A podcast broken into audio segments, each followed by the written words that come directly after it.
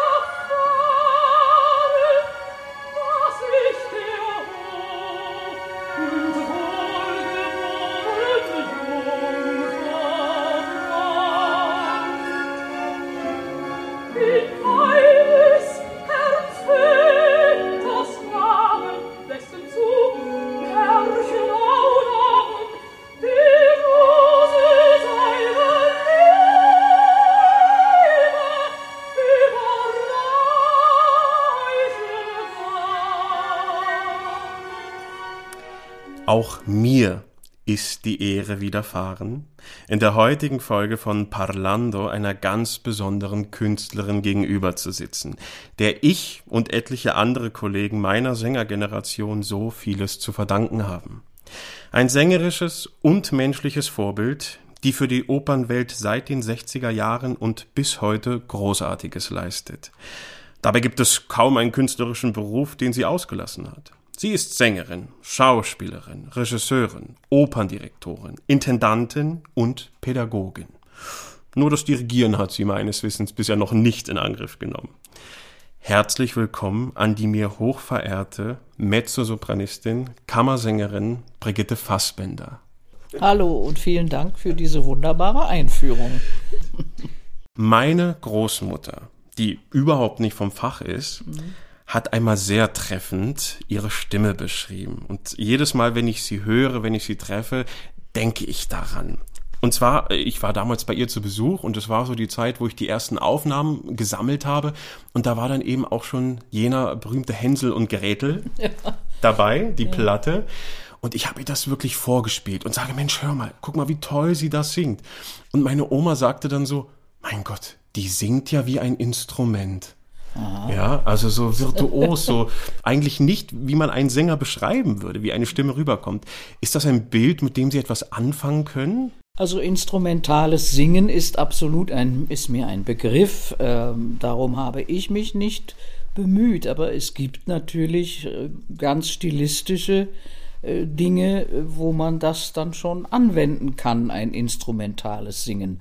Dass mir das nun ausgerechnet bei Hänsel und Gretel gelungen sein soll oder also das kann ich mir kaum vorstellen. Aber ich weiß, was das meint und ähm, darum habe ich mich, wie gesagt, nicht bemüht.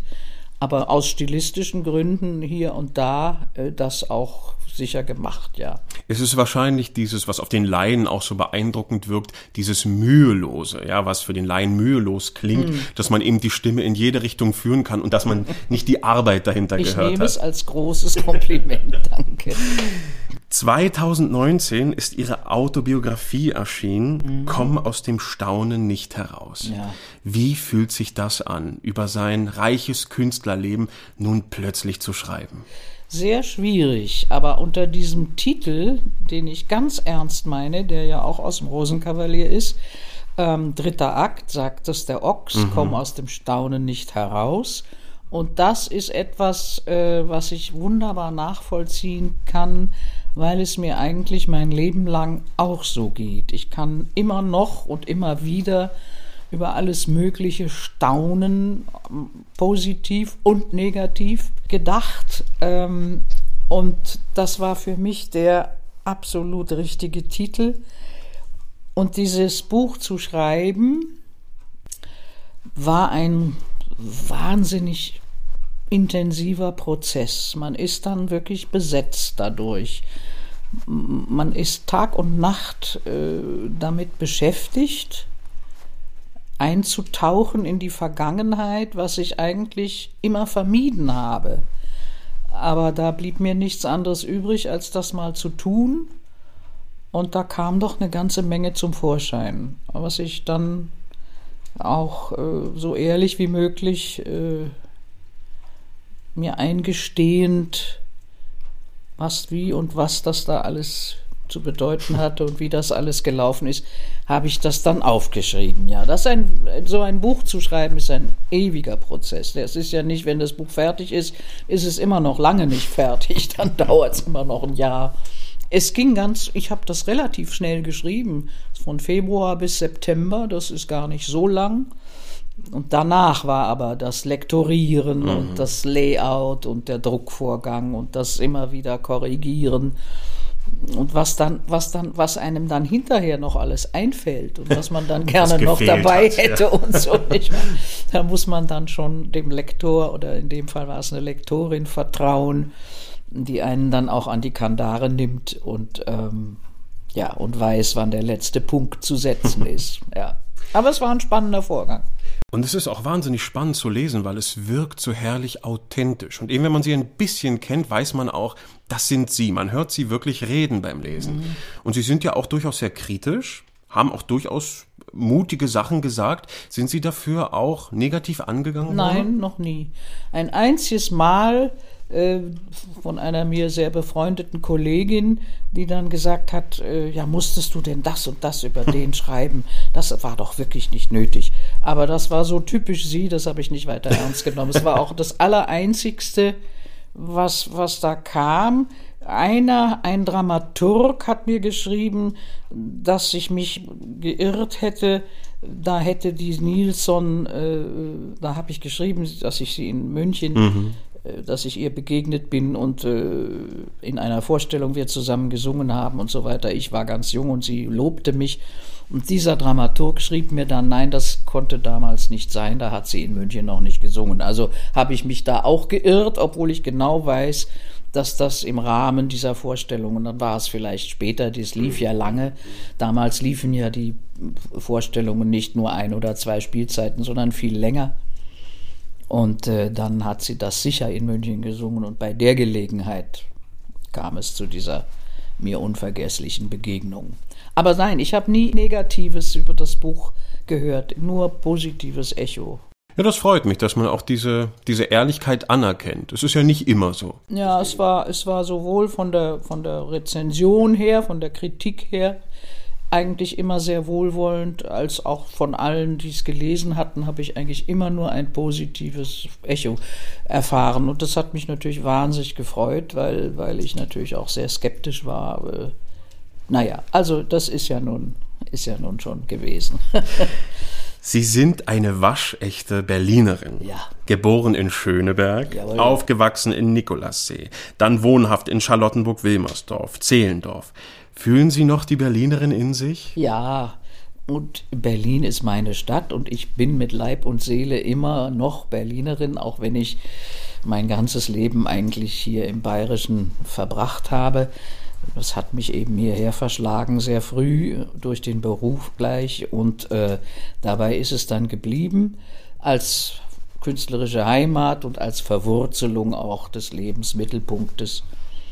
Aber Berlin ist mein Traum und immer wenn ich in Berlin bin, dann bin ich überschwemmt von nostalgischen Gefühlen und ich liebe die Stadt sehr und die Erinnerungen an Berlin sind sehr, sehr wach und sehr nah immer wieder. Wenn Sie dort sind, dann überkommt es Sie noch. Ja, ich habe ja auch viel in Berlin gesungen, ja. an, der, an der Deutschen Oper und, ähm, und viel Konzert in der Philharmonie und so weiter.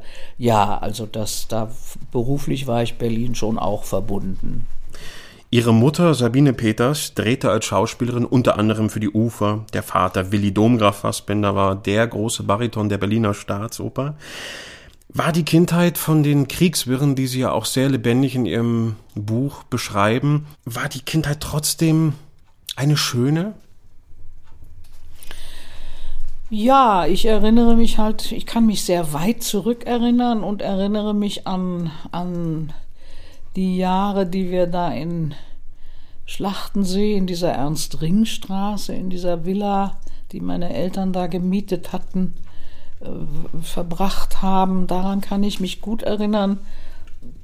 Das war eine ganz normale Kindheit, bis auf die Tatsache, dass ich eben immer in Gesellschaft eines Kindermädchens war und die Eltern sozusagen so als als Gast mal vorbeischnupperten. Meine Mutter war durch meine Geburt sehr krank geworden, war, war gesundheitlich sehr labil und angeschlagen. Und äh, mein Vater ging seinem Beruf nach, aber obwohl er ein wunderbarer Vater war, er hat, der hat sich sehr um mich gekümmert und bemüht und ganz rührend. Ähm, aber ja, das war eine Kindheit mit einem großen Haus, einem großen Garten. Dann kam der Umzug in die Bleibtreustraße, wo wir dann auch ausgebombt wurden. Ich war da aber nicht mehr bei dieser Bombennacht dabei, sondern habe die andere in Dresden ja. erlebt, weil ich nach Dresden evakuiert wurde zu meinen Großeltern. In Dresden war es noch ruhig, in Berlin fingen so ab 43, 44 waren ja dann pausenlos Bombenangriffe. Mhm. Und das war natürlich eine sehr angestrengte und angespannte und nervöse Zeit. Die Ängste der Erwachsenen übertrugen sich natürlich und dann wurde ich eben dahin gegeben, wo es noch ruhig und idyllisch war. Lang genug, ja. ja. ja. Und dann kam der Bombenangriff Februar 45 und dann ging es wieder zurück nach Berlin nach einer Weile. Da war dann diese Nachkriegszeit, die ich auch noch sehr, sehr, sehr, da weiß ich noch sehr, sehr viel. Naja, da war ich ja dann auch schon fünf, sechs, sieben da kriegt man ja doch alles mit eigentlich. Also das war, da könnte ich noch ein Buch drüber ja, schreiben. Wahrscheinlich, ja, das wäre auch interessant. Unglaubliche Zeiten und Unglaubliches, was man da mitmacht, das kann man sich heute alles gar nicht mehr vorstellen.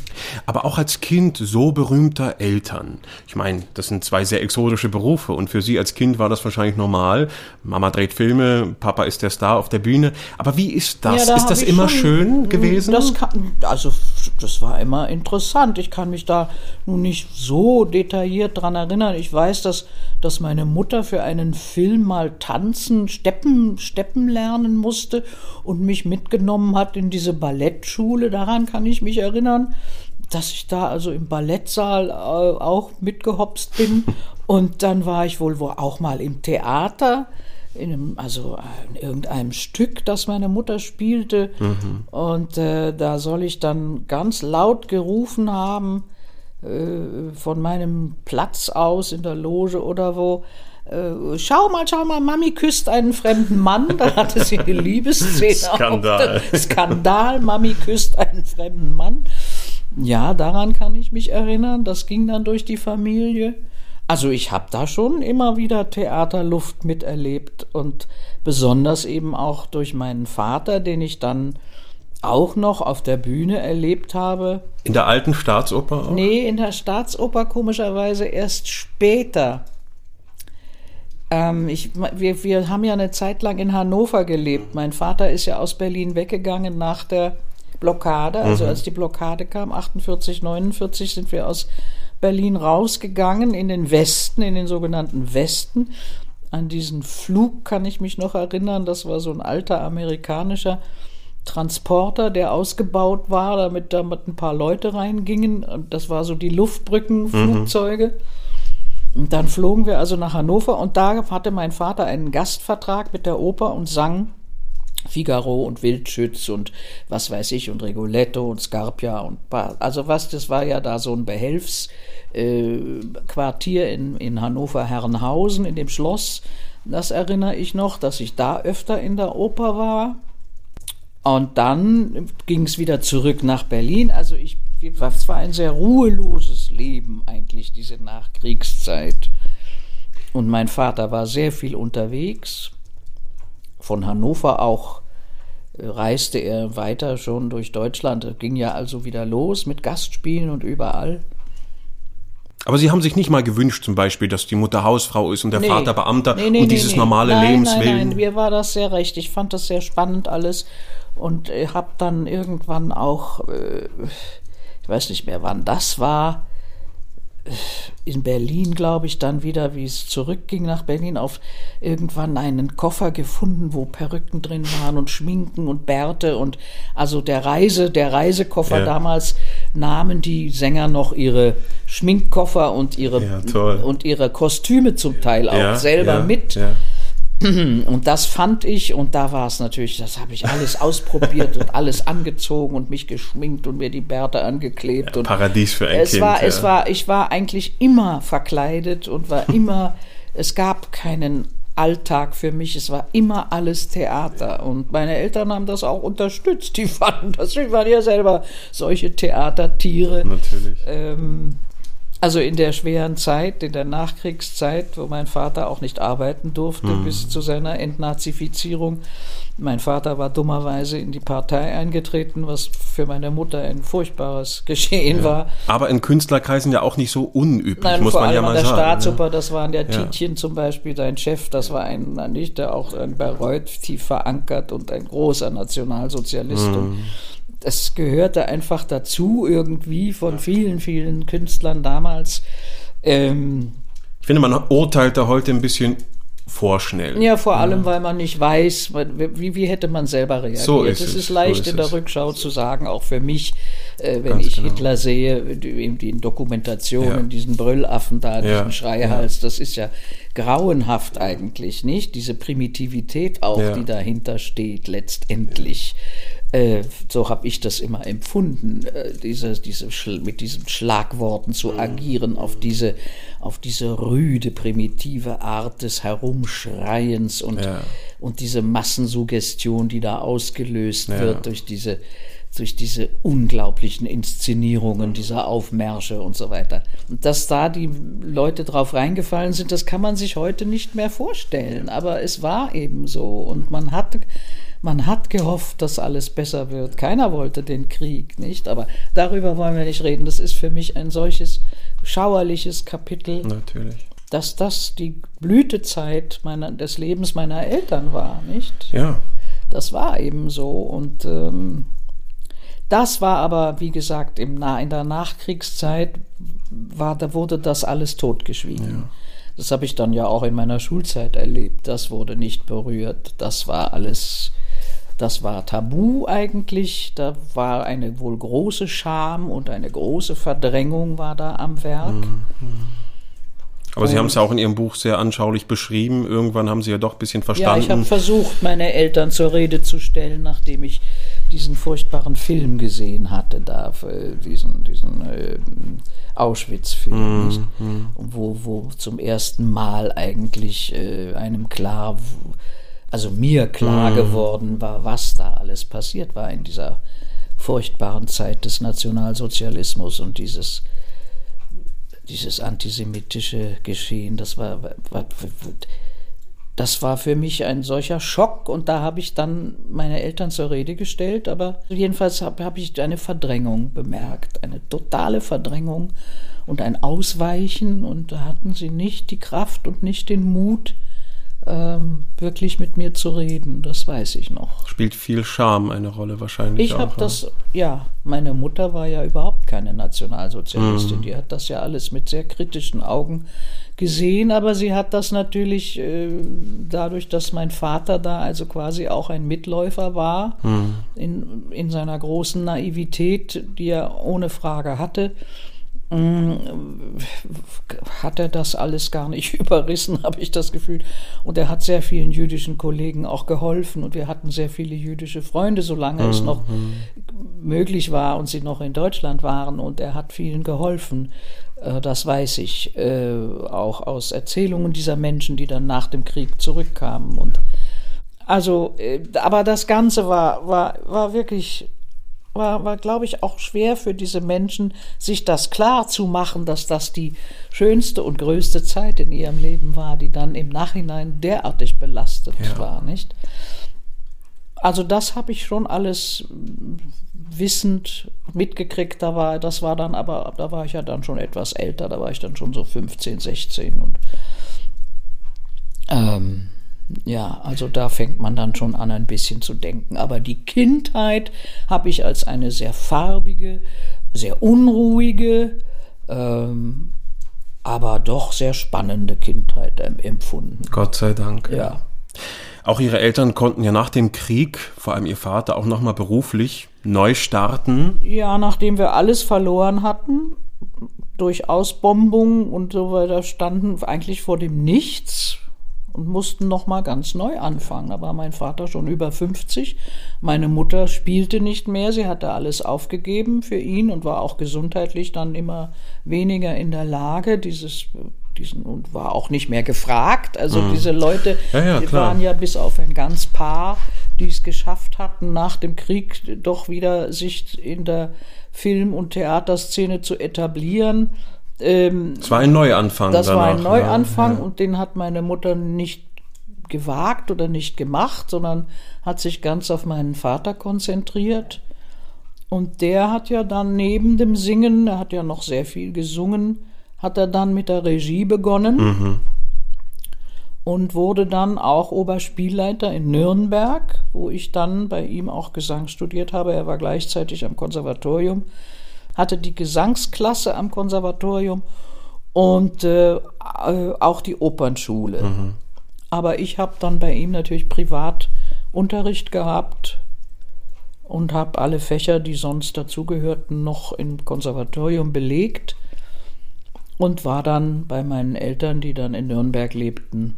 Da habe ich eigentlich zum ersten Mal einen ganz normalen Haushalt kennengelernt. Ja. War auch noch meine Großmutter bei mir, die auch in Berlin mich noch betreut hatte, weil meine Eltern so viel unterwegs waren und so.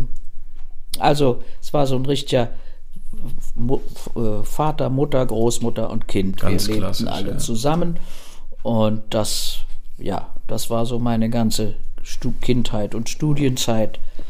Aber ein schönes Projekt hat ihre Mutter dann doch noch gemacht nach dem Krieg, den von mir so heiß geliebten Opernfilm Figaros diesen- Hochzeit der mit ihrem erste- Vater. Der Opernfilm, der erste Opernfilm der Nachkriegszeit, der Figaros Hochzeit, ja. Ihre Mutter hat die Gräfin gegeben, die Stimme Ja. bekam sie geliehen von keiner geringeren als Tiana Lemnitz. Ja, und meine Mutter hat das synchronisiert. Ja. Auch nicht ohne als Schauspielerin, Ja, oder? ja, ja, ja. Aber ich meine, sie saß ja an der Quelle. musikalisch, sie wollte ja auch eigentlich gerne singen, wäre eine sehr süße Soubrette geworden. und ja, mein Vater war sang und spielte den Figaro und das da erinnere ich mich auch noch dran. Waren Sie damit am Set? Ja, Ja. da war ich also mit, äh, das, da, komischerweise, das war am Griebnitzsee, waren Mhm. die Gästehäuser der, der, der, der Filmcrew und Ja. der Mitspielenden, der Filmschauspieler, Sänger. Äh, da war ich mit am Griebnitzsee und meine Eltern waren den ganzen Tag im Atelier und ich äh, taubte da durch den Garten dieses Gästehauses und zwar, ja, daran kann ich mich noch erinnern. An die Premiere erinnere ich Aha. mich noch in einem großen Kino mit großem Applaus und so weiter für, für die Darsteller. Doch, doch, daran kann ich mich auch noch erinnern. Das war 49, Genau, glaube ich. Ja, ja, ja. 49, 50 kam der raus, ja. Ich habe gesehen, als ich hier lang gegangen bin, Ja, dort rechts liegt Ja, ja. der Film auf DVD. Weil ich Figaro Ende des Jahres inszeniere Ach, schön. und äh, da wollte ich unbedingt mal reinschauen. in Wie diese- ist das, wenn Sie da reinschauen und da sehen Sie plötzlich Ihre Eltern in der Glanzzeit? Naja, nun ist das leider so, dass die Tonqualität dieses Filmes so miserabel Ja. ist, dass ich die Stimme meines Vaters eigentlich gar nicht erkenne. Ey, wirklich, ja? Ja, Ist so. es ist also wirklich ganz, ganz schlecht, aber die, die Sprechstimme und wie meine Mutter sich benimmt und, und spielt und da sitzt und guckt und lächelt und so, das ist natürlich sehr berührend für mich. Ja. Das glaube ich. Ich habe noch mehr Filme mit meinem Vater, die sind scheußlich. Die verkaufte Braut gibt es noch. Das ne? ist süß, Ja, das, finde ist ich sehr süß ja. und das ist auch als filmisches Experiment sozusagen, das ist immerhin Max Ophüls und das, da Ja. merkt man schon, was für eine großartige Handschrift Die das Nowotna. ist. Und genau, und da ist, finde ich, auch eine sehr interessante Kameraführung zum Mhm, Teil in dem Film. Also den, aber es gibt ja, der hat ja furchtbare Filme gedreht. Einer heißt Theodor, Theodor Körner und Ja. einer einer ist, ist über Weber irgendwas, also Aufforderung zum Tanz heißt Ja, der, genau. und da spielt mein Vater den Weber. Und das ist also ganz furchtbar, aber äh, da gibt's nur eine Szene drin, die ich mag. Da setzt er sich ans Klavier und setzt, singt die Arie des Max. Und die singt er mit Bravour. Mhm. Als weil, Bariton, Äh, als ja. Bariton, naja, er war ja ein sehr hoher Bariton, Ja, er hatte sehr viel Höhe. War ja eine Zeit lang auch als junger Sänger nicht ganz klar, war Mhm, er Tenor oder Bariton.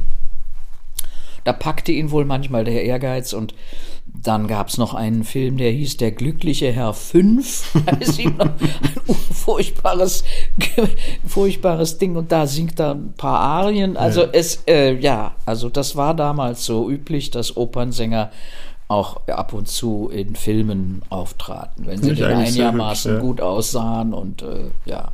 Und da war Ihr Vater auch entsprechend umjubelt. Ja, naja, sicher. Standen Sie jemals auf der Stammbühne Ihres Vaters der Berliner Staatsoper? Sie haben in Berlin viel gesungen, aber eben an der Deutschen Oper? Ich weiß nicht, ich war in der Staatsoper. Ich glaube, ich habe da mal irgend sowas wie einen Galaabend oder Mhm. so mitgesungen. Aber in einer Opernrolle, glaube ich, habe ich nie in der Staatsoper gesungen. Nein, Mhm. nein.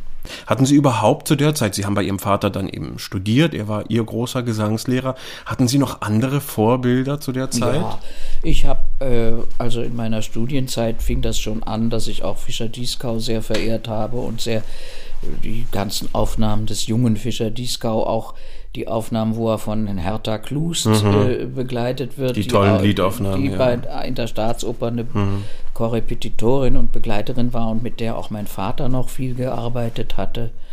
Und ähm, ja, und dann eben, dann kam die Callas und die Simeonato und solche Leute habe ich doch sehr, sehr bewundert und viel gehört. Und das waren Jussi Björling, Caruso. Ich habe mich sehr viel mit Tenören beschäftigt. Ja, das waren große, große Vorbilder für mich. Und dann war, kam eben in meinem Berufsleben, als das dann richtig losging, lernte ich eben Fritz Wunderlich kennen und war befreundet mit ihm und wir haben sehr viel über Singen gesprochen. Er war ein glänzender Techniker zum Beispiel. Der Fritz Wunderlich wusste genau, was er machte, hatte sehr gut singen gelernt bei seiner Lehrerin, bei einer blinden Lehrerin hat er studiert. Einer Frau von Winterstein, glaube ich, hieß sie. Und ähm, hatte mir viel von erzählt und Also Sie haben sich über Technik dann auch mal ja, wir haben uns viel über Technik unterhalten, weil ich sehr interessiert war durch meinen Vater auch an Gesangstechnik und Fritz war auch sehr interessiert Hm. und wir haben uns ausgetauscht und da kam, das war, da stimmte sehr viel überein, was mein Vater mir vermittelt hatte und das ging ja weiter. Man lernt ja nicht nur singen im Studium, sondern das geht ja eigentlich erst richtig los, wenn man dann selber auf der Bühne steht und das alles anwenden muss und am eigenen Leibe erstmal erfahren muss, was das alles heißt. Und die nicht? eigenen Fehler machen. Ja, ja, genau. Und da hatte ich ja das Glück, dass mein Vater mich noch lange Jahre begleitet hat, äh, als Lehrer auch und wohlwollender Überwacher sozusagen. Aber er war so der einzige Lehrer in Ihrer Karriere. Ja. Ich habe das einmal probiert bei, bei jemand anders, äh, bei einer großen Kollegin, äh, ein paar Stunden zu Hm. nehmen und das ging aber total daneben. Da habe ich mich überhaupt nicht wohl gefühlt. Ja. Und dann habe ich sofort wieder gelassen und dachte, nee, also warum? Was anderes haben die auch nicht zu sagen und mein Vater sagt es noch besser und dann, also, und das mein Glück war eben, dass er mich so lange begleitet hat Ja. Mit Rat und Tat, also äh, die ganzen Partien und Sachen, die ich dann so bis zu seinem Tod quasi einstudiert habe, da hat er mir doch immer noch zur Seite gestanden. Und saß auch im Publikum? Sehr oft. Ja. Sehr oft, ja. ja. Wie war das überhaupt als singende Tochter einer solchen Größe? Hat man da einen besonderen Druck gespürt, auch von Kollegen, von Intendanten, so von wegen jetzt mach mal, zeig mal, was der Name den hat kann? Man sich, nee, den hat man sich auch eingebildet. Natürlich war die Erwartungshaltung gewaltig, nicht? Aber ähm, ich habe dann doch sehr schnell gemerkt, mit wie viel Anerkennung und Liebe äh, an meinen Vater auch gedacht wurde. Er war ein sehr beliebter Kollege. Ja. Und die, die in meiner ersten Münchner Zeit habe ich ja mit den Sängern noch gesungen, mit denen er auch sehr viel auf der Bühne gestanden hatte. Ja. Die ganze große alte Münchner Garde, nicht? Das waren ja alles Kollegen von ihm und er hat ja auch in München gastiert und einiges gesungen hier. Ähm, und da merkte ich dann eben, mit wie viel Wohlwollen und, und freundschaftlich über ihn geredet wurde. Und, ähm, und das strahlte auch auf mich aus. Also irgendwie wurde ich so unter die Fittiche genommen, Ja. all dieser alten Großen, nicht? Und die sich dann auch ehrlich freuten, dass sie da eine echte Begabung äh, wieder antrafen und fanden das prima, wie mein Vater mit mir gearbeitet hatte und gratulierten ihm zu seiner Tochter. Und das war natürlich für mich nicht immer leicht.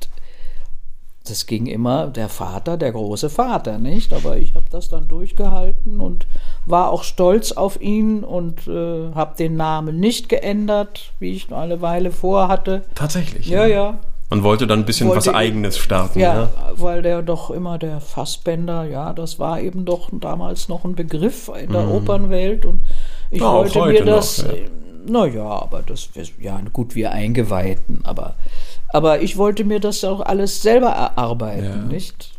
Nee, das ging dann alles recht schön. Er verstarb 78. Mhm. Wie, wie ist das bis heute? Spüren Sie da immer noch sowas? Haben, suchen Sie noch Kontakt äh, Ja. zu Ihrem großen ja, Vater? Ja, ja, ganz stark. Also die Erinnerung an beide Eltern ist, ist also was heißt Erinnerung? Ich habe, die sind immer in mir und sind immer um mich. Also den Kontakt zu meinen Eltern habe ich nie verloren. Ich meine, spüren Sie auch eben, wenn Sie dann noch danach künstlerisch tätig waren, den Blick über die Schulter? Sind Sie so ein Mensch, der offen dafür Ich ist? wollte oder? das. Ich Ja. habe ich hab das, ich hab das Zwiegespräch mit meinem Vater sehr oft gesucht und, äh, und träume auch sehr viel von Ja. meinen Eltern. Also sporadisch, aber doch sehr intensiv und ähm, nicht unproblematisch. Es war kein unproblematisches Elternhaus und kein unproblematisches Verhältnis zu den Eltern, aber doch immer eins von Liebe und Vertrauen und großer Ehrlichkeit getragenes sehr schwer. Die, die beide, beide Krankheitswege sozusagen bis zum Tode meiner Eltern waren sehr, sehr schwer und waren, waren für mich auch in meinem Berufsleben, besonders der Tod meiner Mutter, ganz besonders schwer, weil sie an einer Krankheit litt, die sehr stark auch mit den Atemwegen und mit der mit mit mit Erstickungsängsten und Ja. Erstickungsanfällen zu tun hatte und also mit dieser amyotrophischen Lateralsklerose, wie das unaussprechlich heißt. Ähm, das ist schon sehr schwer zu ertragen äh, und ich habe dann danach auch äh, einige Monate aussetzen müssen, weil ich auch nicht mehr weiter konnte. Also das war, das war, die war, habe ich dann, das war schon eine wichtige Zeit auch, aber ich hatte, war eben doch sehr, das war sehr, für mich sehr glückhaft letztendlich doch bei dem Tod beider Eltern dabei zu sein und, und ja, Ja, das haben Sie auch sehr schön in Ihrem Buch beschrieben, dieses zu sich kommen, wieder etwas über sich auch lernen bei diesem Ja, ja, na Prozess. gut, ne? ich meine, beim Tod meines Vaters habe ich auch ein, ein Erlebnis gehabt, äh, darüber spreche ich nicht, Hm. aber das ist so äh, für mich äh, so, wie soll ich sagen, so bahnbrechend sozusagen gewesen, so essentiell, so, so wichtig, äh, dass sich dadurch eigentlich mein Leben wirklich auch verändert hat. Ganz intensiv sogar. Und äh, bis heute ich äh, äh, davon zehre. Und äh, das ist ein, ja, ein, ein ganz wichtiges Geschehen in meinem Leben gewesen. Und dass es nun ausgerechnet mit einer Todeserfahrung zu tun hatte, aber warum nicht? Der Tod ist ja das Einzige, was wir wirklich wissen, Wo, worüber wir wirklich wissen, dass er auf uns zukommt. Aber umso schöner, dass Sie den Tod dann auch nicht nur mit eben dem, dem Negativen verbinden, sondern eben diese Ja, Kraft das auch war eine gefunden ganz, haben. ganz große, großes Erlebnis für mich und ähm, diese Intensität dieser, dieses, dieses, dieser Abschiede, dieser beiden Abschiede auch, die, die hat eigentlich, diese Intensität war eigentlich maßgeblich immer vorhanden in der Beziehung zu meinen Eltern, mit Höhen und Tiefen, negativ und positiv, nicht? Und das war natürlich menschlich gesehen ein ganz großer, großer Aufbau letztendlich für mich auch. 1961 erfolgte das Debüt als Page im Lohengrin. Ja, das erste war dieser Lohengrin-Page, den habe ich eigentlich immer verschwiegen. aber er war es. Und dann kam aber bald der Niklas, also gleich der Niklas in Hoffmanns Erzählung. Das war damals nicht so eine ausgeweitete Partie, wie das Ja. heute ist. Ja, ja, das war die gekürzte Ja, Fassung. Ja, ja, ja. Und dann kam es auch schon zur Olga. Dann kam es zu Olga, die hatte ich ja vorgesungen und das äh, war dann also sofort in den Köpfen drin. Und dann kam es zu Olga. Ich kann nicht stumm und Ich liebe nicht das stille Träumen. Und nachts auf dem Balkon im Dunkeln zu seufzen, mit Tränen zu seufzen, in tiefer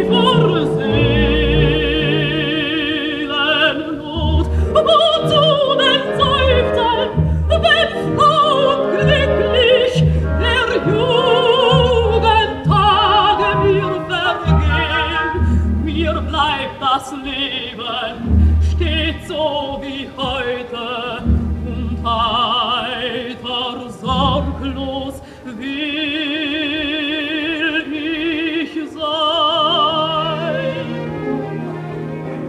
Aber wie war das plötzlich ein Teil dieses Ensembles zu sein, wenn wir uns heute diese Namen durchlesen? also man kriegt ja. Atemnot. Das waren, das waren also, das waren damals Verhältnisse in München in dieser, in diesem Ensemble. Da war jede, jedes Fach war drei, vierfach besetzt, nicht wahr? Mit großartigen Sängern. Und dann kamen noch Gäste von außen. Für die, für die, die Stars kamen auch, genau wie heute.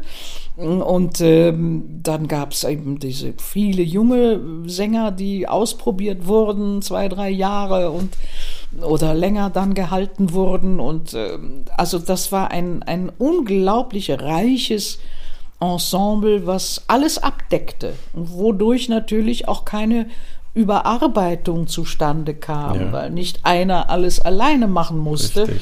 Und auch die Schlussproben, es war immer alles doppelt besetzt, manchmal sogar dreifach.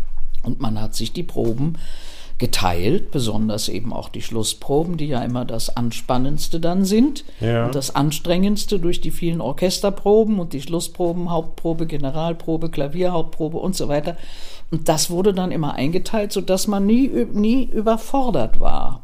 Und war immer klar, wer wann singt oder fand da auch mal so ein bisschen Kampf statt um die Premiere? Nee, das war wohl klar. Also ich habe nie gekämpft, aber man, es wurde, hieß damals immer A und B. Mhm. Und äh, man war natürlich glücklich, wenn man A war, aber man war auch genauso oft B. Und bei einer, einer Treuernoss als B zu folgen, fand ich damals nicht so schlimm. das kann man machen, ja. Das war in der Carmen, glaube ich. Ja, ne? ja, ja, ja. ja. Und äh, äh, das war, ich habe dann die Wiederaufnahme gesungen und so weiter. Und so kamen dann langsam äh, auch die, die großen Partien auf mich zu. Und mein Vater hatte immer gesagt, äh, der Glücksfall ist, oder in deinem Fall, hab, halte durch, bleib zehn Jahre, wenn möglich, im Ensemble und dann bist du präpariert, wenn es so kommt und sein soll, für eine internationale Karriere. Dann hast du das Rüstzeug. Also bleib so lange du kannst in München. Lass dich nicht verführen von Angeboten. und das, oder, diese ja. Verführung gab es ja einmal zwischendurch. Das war die aber- Düsseldorfer Geschichte. Genau, ne? ja, und ja. dann habe ich das aber rückgängig gemacht ähm, und bin tatsächlich durch dick und dünn gegangen in München mit allen Partien. Ich weiß nicht, wie viele ich in München gesungen habe. Mhm. Ich habe nie Buch geführt, aber ich habe wirklich alles rauf und runter gesungen, habe manchmal siebenmal in der Woche auf der Bühne gestanden. In kleinsten Partien. Ja, auch, in ne? kleinsten Partien. Und war das okay für Sie oder Ja, fühlten Sie sich ja, da ja, unter Wert? Ja, natürlich Nein. sehnte man sich immer Ja. nach mehr, aber man hat ja unendlich gelernt. Natürlich jede und ein ich habe immer auch später äh, auch ich als ich dann viel viel später diese Intendanz hatte, habe ich immer gemerkt, je besser die kleinen Partien besetzt sind, desto besser äh, ist das ist das Haus. Das ist denke ich auch, das denke ich und auch. wenn wenn also in der kleinsten Partie noch ein, eine gute Leistung auf der Bühne zu hören und zu sehen ist, das das spricht doch nur für die Qualität des Hauses. Und München hat sich immer bemüht, bis in die kleinsten Partien hinein erstklassig zu besetzen. Nicht? Ich finde es auch immer ein besonderes Lob, wenn man zum Beispiel von einem Operndirektor für eine kleinere Rolle gelobt wird, als für eine Hauptrolle, wo man immer das Gefühl hat, da muss einem ja eh jeder und wenn, gratulieren. Und wenn ne? man die kleineren Rollen eben so bewältigt, dass man allmählich doch auch in die großen hineinwächst. Und das wurde ganz gezielt und ganz geplant und ganz planvoll sozusagen in München äh, vorgenommen, nicht? Weil ich das Glück hatte, immer wissende Intendanten zu haben, die wohl von Stimmen und von Stimmenaufbau etwas verstanden ja, ein großes und Glück. mich ja. auch nicht überforderten und äh, ich war aber auch immer so selbstkritisch, viel zu selbstkritisch. Ich habe mir manches nicht zugetraut, was ich vielleicht doch Hm. hätte schaffen können. Aber mein Vater hat mich natürlich auch immer gewarnt vor zu viel Ehrgeiz und zu viel Überlastung, das so schnell bei einer jungen Stimme Natürlich. eintreten kann. Ich habe ja immerhin mit 21 angefangen. Ja. Und äh, also das dann doch relativ schnell schon Größeres gesungen. Wie war das mit dem Thema Konkurrenz? Ich meine, Sie haben in Ihrem Buch da auch so ein paar Episoden beschrieben, wo es um Ihre große Fachvorgängerin, die Hertha Töpper, ging. Ist das unter Metzis einfacher, als man jetzt sich vorstellt, unter Sopran und gerade Sie sagt mehrfach besetzt? War das ein Thema für Sie oder standen Sie da drüber? Ja, das war, das war schon ein Thema für mich. Aber das war eben so, das respektierte man, dass da die, die große Kollegin, äh, die zehn Jahre älter war, und das ist immer diese Generation mhm. Abstand eigentlich, diese zehn Jahre in dem Beruf, ähm, und die das Recht hatte, die sich alles ersungen und erobert mhm. hatte und besonders geschätzt war vom Generalmusikdirektor. Äh, und wenn der nicht dirigierte, durfte ich auch singen. Also mhm, so, mhm. so, so. Aber das hat man respektiert, das da hat man, man nicht respektiert. Ja, ja. Und äh, das hat man respektiert, ja. Aber unschöne Begegnungen hatten Sie da nein, nicht? Nein, nein, Dass man nein, nein. von einer Kollegin versucht hat, um ihn da in die Quere nein, zu fahren nein, oder das so? Nicht. Nein, das, ja. waren, das waren so kleine Verbalattacken, die aber mehr oder weniger auch witzig und. Ja. Nein, nein, das ich Nichts Einschneidendes. Ich habe mich mit der Töpper immer gut verstanden. Nein, nein, das aber ich war natürlich, äh, war, ich eiferte ihr nach, das merkte sie und das war ihr wohl auch nicht ganz recht, aber äh, sie war klug genug, dann doch zu wissen, irgendwann ist, mhm. kommt ein neuer Rosenkavalier. Das habe ich ja auch erleben müssen ja. und erlebt und ganz bewusst schon vorher ins, mhm. ins Feld geführt, sozusagen, bevor ich erleben musste, dass mir jemand vor die Nase gesetzt wurde, nicht? Und ähm, ja, das ist so ein Lernprozess auf allen Ebenen in dem Beruf eigentlich auch, nicht? Absolut. Aber Konkurrenz gab es natürlich von überall her. Ähm, nicht, nicht so wie heute, dass aus China, Japan, Korea, ja. Gott weiß woher, aus, de, da aus dem asiatischen Raum alles kommt, sondern wir hatten eben die Amerikaner die, mhm. die, und, und die Schweden und die Norweger und die Russen. Da kam doch eine Menge her. Und äh, das war eigentlich im Grunde immer das, es ist immer dasselbe. Da ändert sich in der Struktur nicht viel. Der Beruf des Opernsängers ist ja generell gesehen auch gerade, wenn er so erfolgreich war wie in Ihrem Fall, ein doch einsamer Beruf. Durch das viele Reisen, die Hotels, die wechselnden Kollegen, kann man da trotzdem noch irgendwie Freundschaften, feste Freundschaften schließen? Ist das möglich? Schwer. Oder bleibt das oberflächlich? Also es, es gibt Freundschaften, die man schließt, also die dann, da braucht man Freunde, die wahnsinnig viel Verständnis dafür haben, dass man eben dauernd unterwegs ist und sich nicht ständig einbringen kann. Das habe ich in meinem Leben ein paar davon gehabt und habe sie noch. Und äh, mit Kollegen ist es, ist es ganz schwierig. Ist also, schwierig. Ja, ja das habe ich so empfunden. Mhm. Also da taucht doch jeder dann gerne wieder in seine Privatsphäre ab. Äh, und äh, wenn man so viel miteinander auf der Bühne steht, hat, da sagt man sich ja auch privat viel und man verbringt auch viel Zeit neben der Bühne, wenn man auf Reisen ist zum Beispiel und so. Dann will man aber auch irgendwann die Tür hinter sich zumachen und, und seine Ruhe haben. Da erhalten sich auch nicht viele Kontakte. Also ich habe eigentlich ein oder zwei mhm. äh, mit alten Kollegen, wo ein wirklich herzliches, interessiertes Verhältnis noch herrscht. Ja. Sonst hat sich sehr viel verloren, was ich schade, ich finde es in einigen Fällen schade. Weil man ja doch auch viel, gerade mit manchen Kollegen, äh, erlebt hat und auch durch dick und dünn ja, gegangen ist. Oder? Ja, ja, genau. Ja. Und, und, äh, aber es Manchmal liegt es an mir und manchmal an mm, den hm, anderen. Mm. Das ist ja, kann man ja nicht so einordnen, wie das dann passiert. Aber dann trennen sich die Wege und man hört dann mal über Dritte oder Vierte noch mal was voneinander und lässt sich grüßen oder so, nicht? Nee. Aber mehr ist eher oberflächlich, ja. ja. Sie haben mal den großen Mozart als Ihren Komponisten beschrieben. Ist Na, es, es war so? unser Hausgott. Mein Komponist ist Schubert. Über Mozart staune ich äh, ununterbrochen eigentlich. Ich staune über Bach, ich staune über Mozart, ich staune über Schubert, ich staune über Beethoven, ich staune immer wieder. aber meine große Liebe ist Schubert. Der Schubert, ja. Ja. Den Tag des ersten Grußes,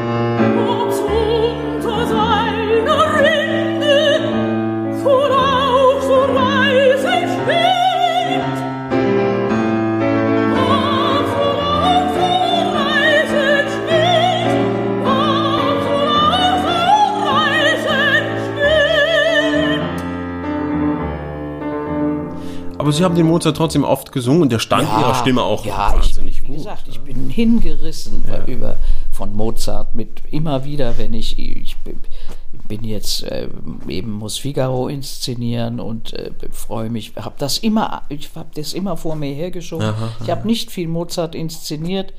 Ähm, Zauberflöte habe ich gemacht und Aber warum ist der schwer zugänglich von Regieseite aus? Oder? Figaro finde ich mit das Schwerste Wirklich, überhaupt. ja? ja, das ist also, weil es auch eine von den Opern ist, die jeder kennt Mhm. und jeder weiß, wie Figaro geht und alle Modernisierungsversuche Mhm. Sind, alles sieht trotzdem gleich aus. Figaro ist immer gleich. Ist auch, finde ich, beim Figaro schwierig, den zu modernisieren durch diese ja, Handlung. ja. Ich ja. Mhm. Und, und es sieht auch immer gleich aus. Ich meine, was man auch macht mit der Bühne und mit dem Bühnenbild, es, man kommt um einige Dinge nicht herum. Nicht? Ja, ja, ja. Die müssen einfach sein äh, in der Konstellation für die Dramaturgie. Mhm. Und äh, da, ja, aber ich, das ist wieder, wieder eine große Herausforderung. Jede Oper, die man macht, ist eine große Herausforderung. Ist es für mich immer geblieben. Und ich habe auch noch nie was gemacht, was leicht war. Es gibt nichts Leichtes. Und der Cherubino zum Beispiel Ja. im Figaro war ja auch einer ihrer ersten Einspringer. Ja, München. naja, das war überhaupt, da war, klingelte vormittags das Telefon, Frau Töpper hat abgesagt, das war, äh, können Sie übernehmen. Ich sang immer nur dieses Blumenmädchen da im Ja, zweiten ja. Akt, die, die, ne? Dann da, di, da, di, da, da, di, da, da, da, diese, diese Ja, ja. kleine Duettchen. Und ähm, dann, dann, dann, aber der Cherubiner hat, da gab es einen sogenannten Studierauftrag. Aha, also sie waren präpariert. Und ich war ja. also voll studiert mit Rezitativen und allem und hatte das natürlich oft gesehen. Und dann, dann kam es also dazu, ja, Sie haben doch die Rolle drauf, Sie haben es doch studiert, können Sie heute Abend singen? Ich sage, ja. Dann bin ich schnell in die Oper gefahren, habe das Kostüm anprobiert, das wurde dann irgendwie ein bisschen enger oder ein bisschen was weiß ich gemacht. Und dann stand ich am Abend, das war im Cuvier-Theater, Mhm. eine, eine Produktion. Mozart kam sehr oft im Cuvier-Theater und sang den Cherubin. Und das ging. Das ging.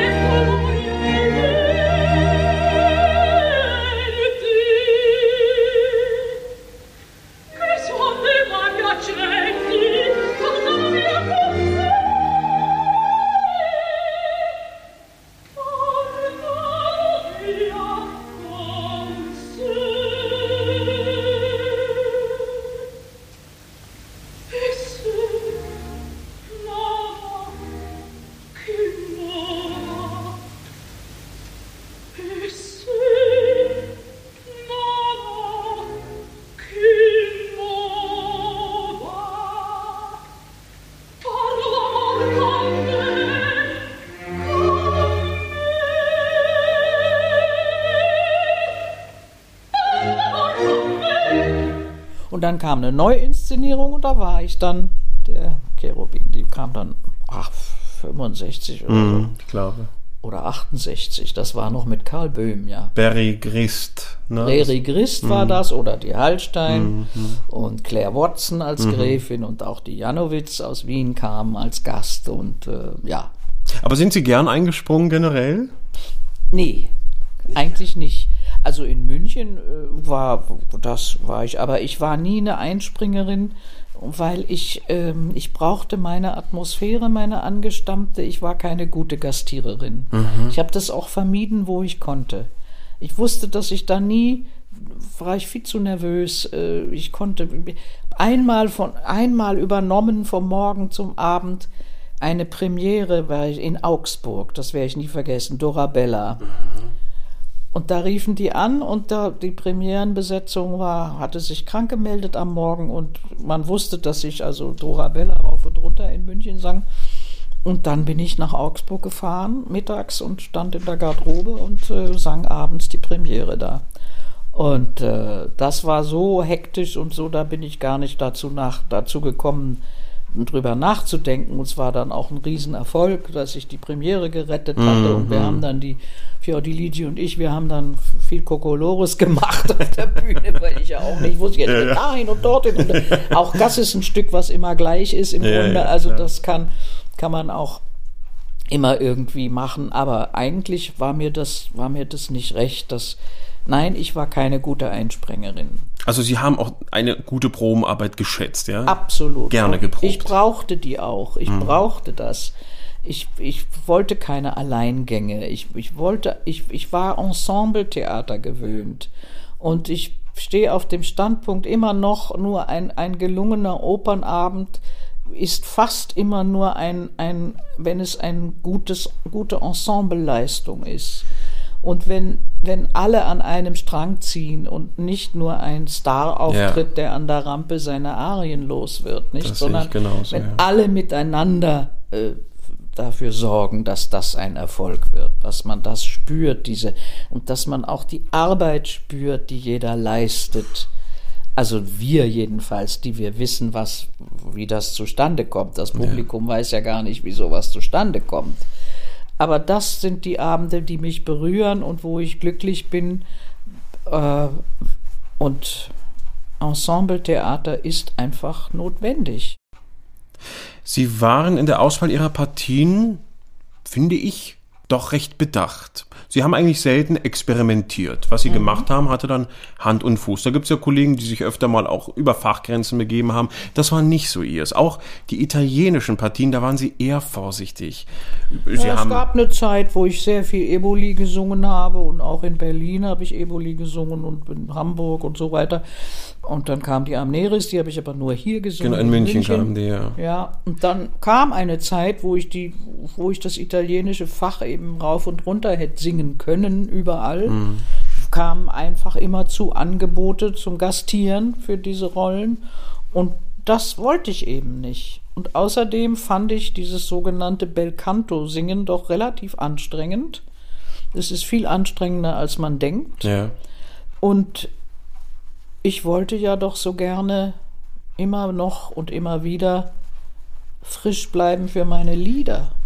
Ich war doch eigentlich die letzten 10, 15 Jahre meines Werdeganges sozusagen äh, hauptsächlich Konzert und Lied war meine Domäne. Da habe ich mich am glücklichsten gefühlt. Aber Sie haben es sich bewusst ausgesucht, Ja. weil ich habe das Gefühl, heutzutage, man wird auch so ein bisschen gedrängt, zum Beispiel gerade als, als deutscher Sänger hat man heutzutage gar nicht auch die Möglichkeit überhaupt, selbst wenn man wollte, italienische Partien zu singen, weil man eben sagt, nein, du bist deutsch, in dem Fach Ja, hast du das nichts war zu suchen. aber immer so. Das war, Das war auch zu das Ihrer war, Zeit, Das ja? war immer so. Ähm, es gab Ausnahmen, aber es war generell eigentlich äh, immer so, deutscher Sänger gehört ins deutsche Fach. Mhm. Und Wagner und Mozart und Strauss und Mhm. muss nicht noch auch Verdi sein. Aber ich habe mich sehr wohl gefühlt im italienischen Fach, nur ich wollte es begrenzen und mit Maßen singen Ja. ähm, und, und nicht eben äh, rumgereicht werden und jeden zweiten, dritten Abend irgendwo anders eine Eboli abziehen. Das wollte ich einfach nicht und das habe ich auch nicht gemacht. In Wien hätte ich gerne mal italienisches Fach gesungen, aber die haben gar nicht gefragt. Also da war das war da war das schon auch nur mit Italienern besetzt, nicht? Da waren Sie dann der Rosenkavalier. Ja, da musste ich Rosenkavalier singen und, und, und Mozart Ja. und, äh, und dann habe ich äh, Marina Boris Godunov Mhm. gesungen und Gott weiß was und Fricka und, äh, und Brangene und äh, alles Mögliche, aber ja, Sie haben ja mal erzählt, in der Amneris saß auch Ihre große Kollegin, die Simeonato. mein Gott, Gott sei Dank habe ich das erst hinterher gesehen. Gab es ein Feedback von der Kollegin? Nein. Nein. Nein, das sagte mir alles. Also, Nein, das kam nicht auf die Bühne. Aber ich habe sie sitzen sehen, ganz Ja? am Schluss im Applaus. mit Oh, ihren weißen Haaren. Ja, ja, ja. Und dann wurde es auch gesagt, die Simeonato war da. Naja, das kann man gar nicht dran denken. Ja. Ja, ja, klar. Haben Sie sich doch mal zu einer Partie hinreißen lassen, die Sie im Nachhinein bereut haben? Nee, ich habe Wozzeck Marie gerne gesungen. Die hab, das war mein einziges Experiment. Die habe ich gerne gesungen. Das C war wahrscheinlich nur ein Affekt-C. Ist ja bei Wozzeck nicht so Nein, schlimm. ist nicht nötig, ist nicht anders nötig eigentlich. Und ähm, nein, die habe ich, ich, woll- ich bin immer gerne auf der Bühne gestorben. Also darum habe ich die Carmen sehr gerne gesungen und äh, eben auch die Wozzeck Marie. Und das war eine sehr schöne Produktion in Berlin damals vom, vom Otto Schenk. Und ähm, das, das habe ich gerne gemacht, doch. Aber sonst, äh, nein, ich habe auf der Opernbühne, glaube ich, das, was, da kam eine Kundri auf mich zu und da kam eine Ortrud auf mich zu, das habe ich abgesagt. Ja, das wollten Sie. Da fühlte ich mich noch zu jung und ähm, Haben Sie das mal bereut, dass Sie da vorsichtig waren? nein, Eben, dass ein Ortrud nicht zustande kam Nein. oder so? Nee. ich, das muss ich nicht singen. Das gibt, das gibt andere Stimmen, die besser dafür prädestiniert sind. Ich mal, das ist doch sehr hoch und ich war, ich war kein sehr Hö Doch, ich hatte viel Höhe als junge Sängerin. Ich habe viel, also wenn ich alte Aufnahmen höre, wo ich ein C und ein H und so, das ist alles da gewesen. Aber ich habe es nicht als meine Domäne empfunden, mich darauf zu jubeln. Das wollte ich nicht. Ich, ich hatte meine gute Mittellage, meine Tiefe und ich hatte mein angestammtes Fach. Also man hat ja damals wenn man ein Mezzo, ein Alt war, dann blieb man das. Es gab nicht so viele, die den Ausflug ins Sopranfach machten. Das hat eigentlich die Christa Ludwig riskiert und hat auch immer ganz offen darüber gesprochen, dass, dass sie das als großes Risiko auch Ja. empfunden hat. Ja. Und heute ist das eigentlich gang und gäbe, dass die Mezzi immer mehr ins Sopranfach abwandern. Ja, dass sich viele auch ein bisschen überschätzen, habe ich das Gefühl. Ne? Ja, und ich meine, das ist ja nicht nur eine Stimmumfangfrage, es ist ja Gar auch eine nicht. Frage des Timbres, nicht? Und wenn man ein dunkles Timbre hat, ein typisches Mezzo-Timbre, dann muss man auch dabei bleiben eigentlich. Ich sage auch immer, ein hohes F macht noch keine Königin der Nacht. Ne? Ja. Es gehört so viel mehr dazu. Ja. Und so ist es bei Einrollen auch klar. Irgendwann, Ende der 60er Jahre, war es dann soweit. Nach der adligen Weise und der Anina sind sie zu der Rolle gekommen, für die sie, glaube ich, jeder heute feiert und unbedingt verbindet und auch nicht umsonst, glaube ich, Verstehe ich überhaupt nicht, aber ja. ja ist Cover ihres Buches wurde. Der Octavian Ja, war geboren. ja, ja. Erzählen Sie uns davon, wie war diese Geburt? War das eine Liebe auf den ersten Blick oder? Ja, natürlich hatte ich doch schon immer, äh, ich, ich habe das schon immer bewundert und an der Bühne gestanden, wenn die großen Kolleginnen um mich rum das sangen, wenn ich da als dritte adlige Weise stand oder als Anina, dann habe ich natürlich alle Szenen des Octavian verfolgt und beobachtet. Und da war ja auch der Studierauftrag. Ich hatte die Rolle ja drauf letztendlich, nicht? Das war ja nur eine, eine Aktion des Wartens. Wann war es soweit? Wann Wann muss entweder sind. einspringen oder es wird offiziell eine Ausprobiervorstellung angesetzt und so war es auch. Die kriegte ich dann. Und der Schuh passte sofort? Der Schuh passte, aber äh, mit Rücksicht auf die Kollegin wurde der noch nicht so oft angezogen. Und äh, sondern ich sang dann fleißig weiter an Nina. Erst als es dann zu der Neuinszenierung kam, die ja viel früher kam, als man sonst äh, Neuinszenierungen machte. Das, sonst wartet so ein Haus ja eigentlich 10 oder 15 Jahre, bis das Stück dann wieder so, neu gemacht es gab wird. keine Pause. So, nein, Ja. es gab gar, eigentlich gar keine Pause. Vielleicht eine Pause von zwei, drei Jahren und Mhm, dann kam ein neuer Rosenkavalier. Und das war dann der, wo ich mit der Rolle gleich besetzt wurde als Premierenbesetzung. Das war dann diese legendäre Ja. Kleiber-Produktion, wo Kleiber, Carlos Kleiber, der Dirigent war, Otto Schenk, der Schauspiel, der junge Schauspielregisseur, der mehr und mehr in die Oper abwanderte, kam aus Wien und machte die Regie und dann war das diese wunderbare Besetzung mit der Gwyneth Jones als Marschallin, Lucia Pop war die Sophie, Ritterbusch war der Ochs und so. Und das war jener 20. April 1972, den wir heute rückblickend. War das schon 72 oder 73? 72. 72. Und das bezeichnen wir heute als Sternstunde. Es gibt Gott sei Dank Aufnahmen. früh. Ja.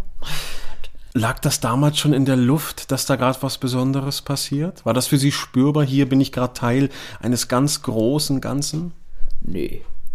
Das merkt man selber nicht. Man merkt, dass man intensiv und gut gearbeitet hatte in der Probenzeit, dass ein ganz tolle, es gab tolles Team entstanden war, eine großartige Ensembleleistung, dass es eine wunderbare Regie, eine erfüllte, durchdachte, hochsensible, schauspielerisch äh, erfüllte Regie war, dass es genial vom Pult her war und dass man sich bemühte, äh, so gut wie möglich zu sein und das und dann war eine Sternstunde. Ja. Das war es sicher wirklich.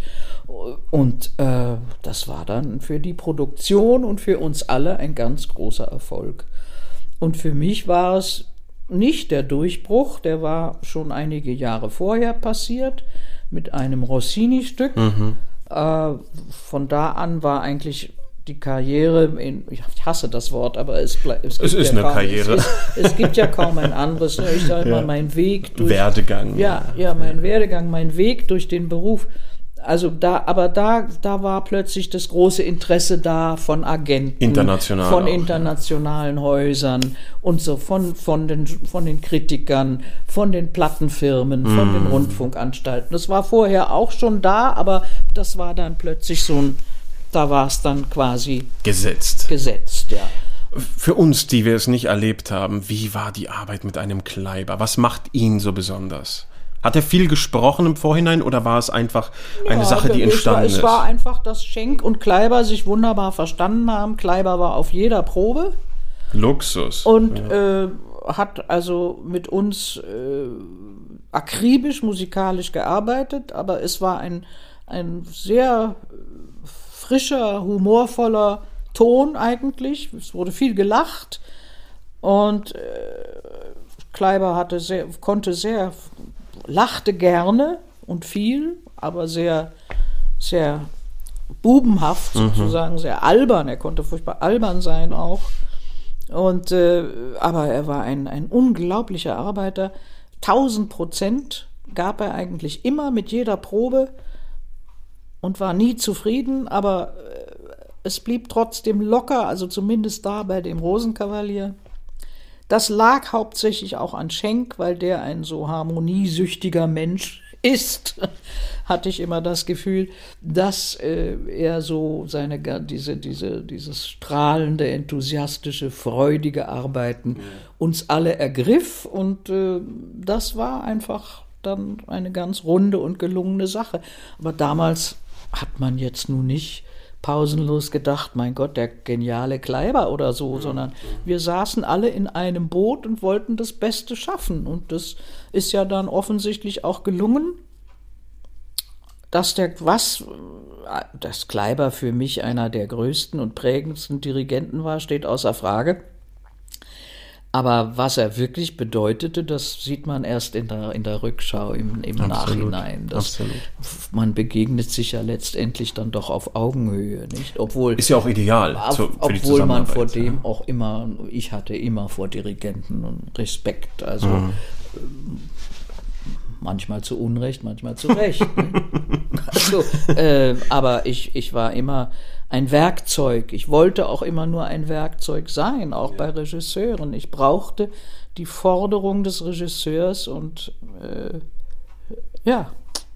Die Rolle hat Ihnen ja auch viele Türen geöffnet, international, aber auch der Münchner Produktion sind Sie lange sehr treu geblieben. Ja, die kam ja nur in den Festspielen. Das Ach, immer macht man sich ja gar nicht klar. Die kam jahrelang nur in den Festspielen. Darum hat sie sich ja so unglaublich gehalten. Die kam im, in der Spielzeit ich, paar Jahre lang gar nicht und wenn dann ganz selten. Also ich habe immer das Gefühl gehabt, die kam nur in den Festspielen. Das war dann ein Highlight, ja, darauf hat man sich ein gefreut. Highlight und ja. das blieb es eben dann Das auch. ist aber auch toll, ja. Dieser Run auf den. Rosenkavalier, auf den Münchner Rosenkavalier, das war eine echte Festspielproduktion.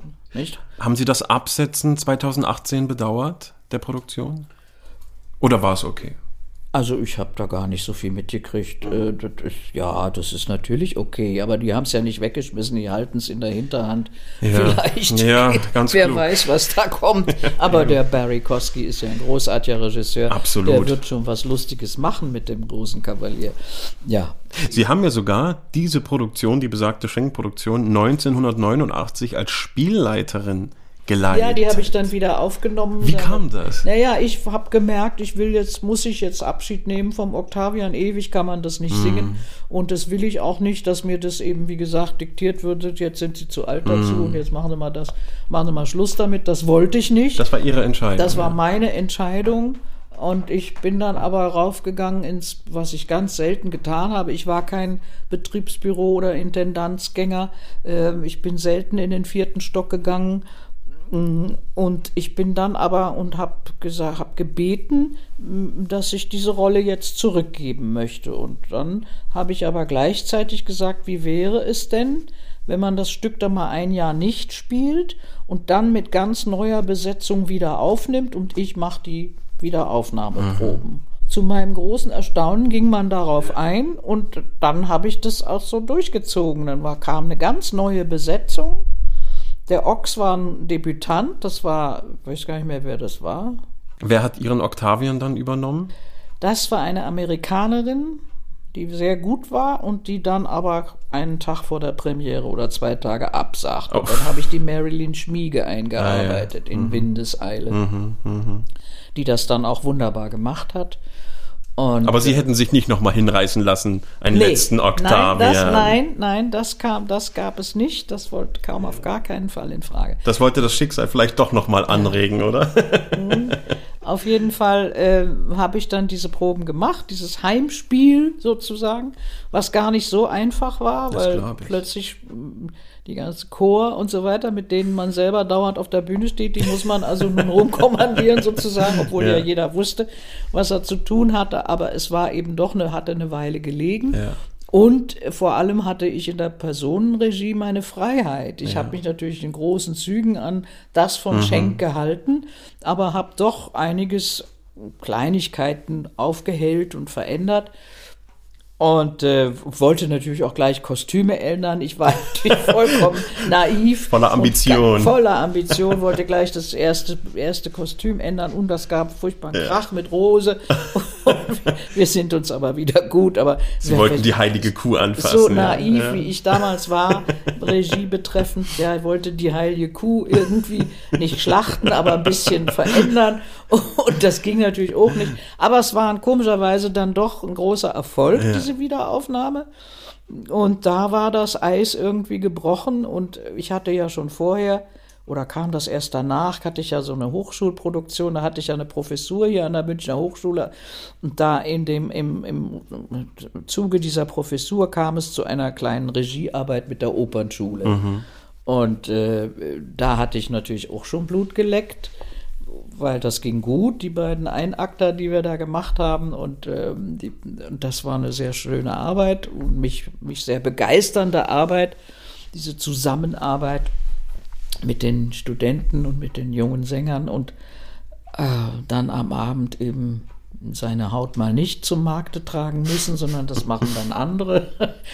Und so war das, kam es dann in diese Regieschiene hinein und das habe ich ja dann noch ein paar Jahre neben dem Singen auch immer gemacht. Nicht? Da habe ich ein bis zwei Produktionen im Jahr gemacht und gleichzeitig noch viel gesungen und das ging dann auf Dauer aber auch nicht mehr.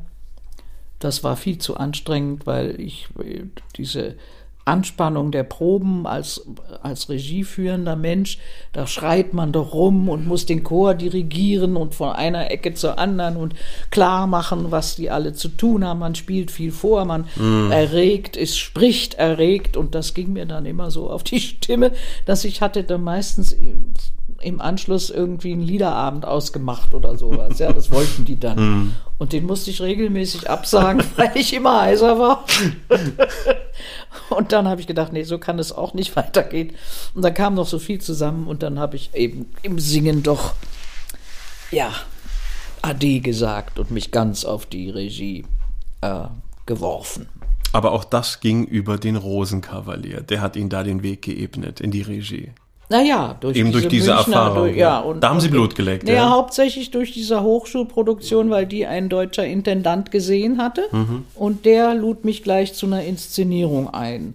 Das war natürlich dann auch ein prominenten Bonus, der da am Anfang mitspielte.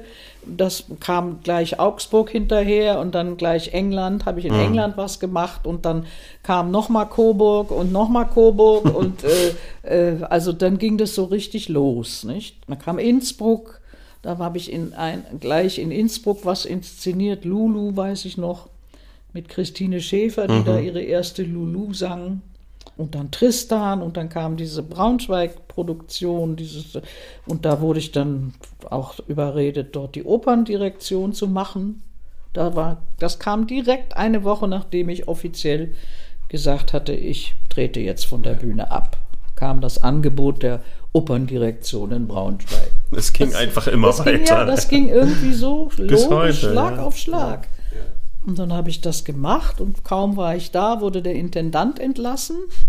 Und dann mussten wir, äh, Spartenleiter waren dann ein Leitungsgremium. Und da war ich plötzlich voll verantwortlich für die Sparte Oper.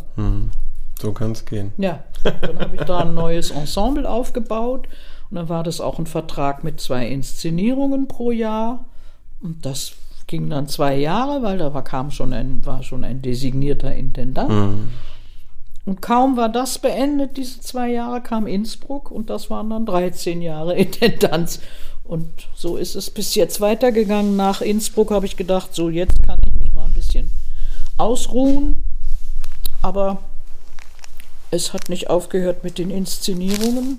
Mit dem Unterrichten. Sie sind eine gefragte Das Unterrichten habe ich auch schon lange, lange, lange. Ich habe schon lange angefangen, hatte schon während meiner Studienzeit sogar schon meinem Vater quasi assistiert und Tatsächlich? einige Studenten vorbereitet und so. Ja, ja. Also Ihnen war auch schon immer klar, Ja. das kommt irgendwann auf Sie zu. Ja, das war, also mein Vater hat ja auch sehr früh schon angefangen zu unterrichten als Sänger, nicht erst in der Nürnberger Zeit, sondern hat oft Kollegen beraten und Mhm. so.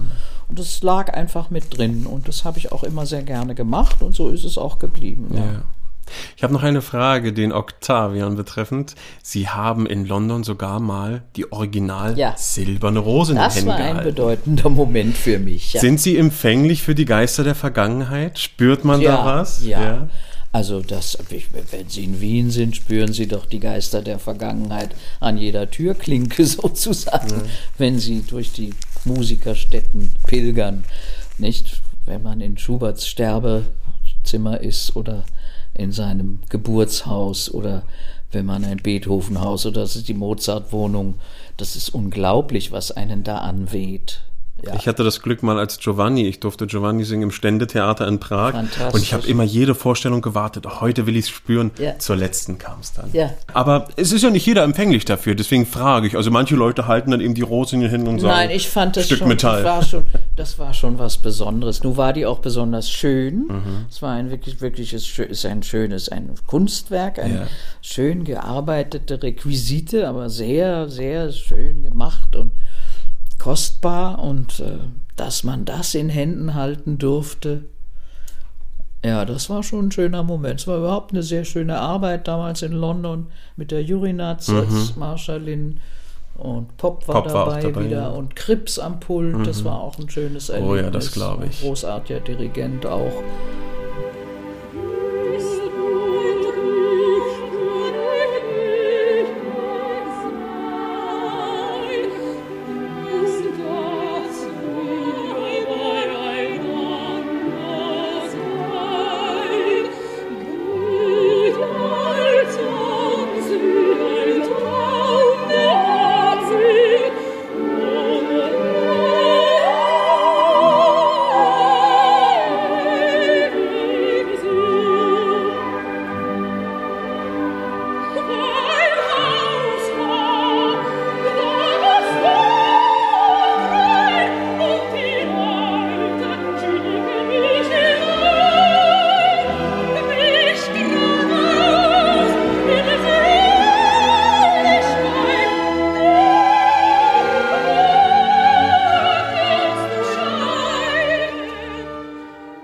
Sie verbinden sicherlich viele nostalgische Gedanken mit dem Octavian. Ich habe sogar gesehen, dass sie den Octavian in den 70ern auch in einer Vorstellung in Dresden gesungen haben. Im Ja. damals noch großen Haus, nicht der Semperoper.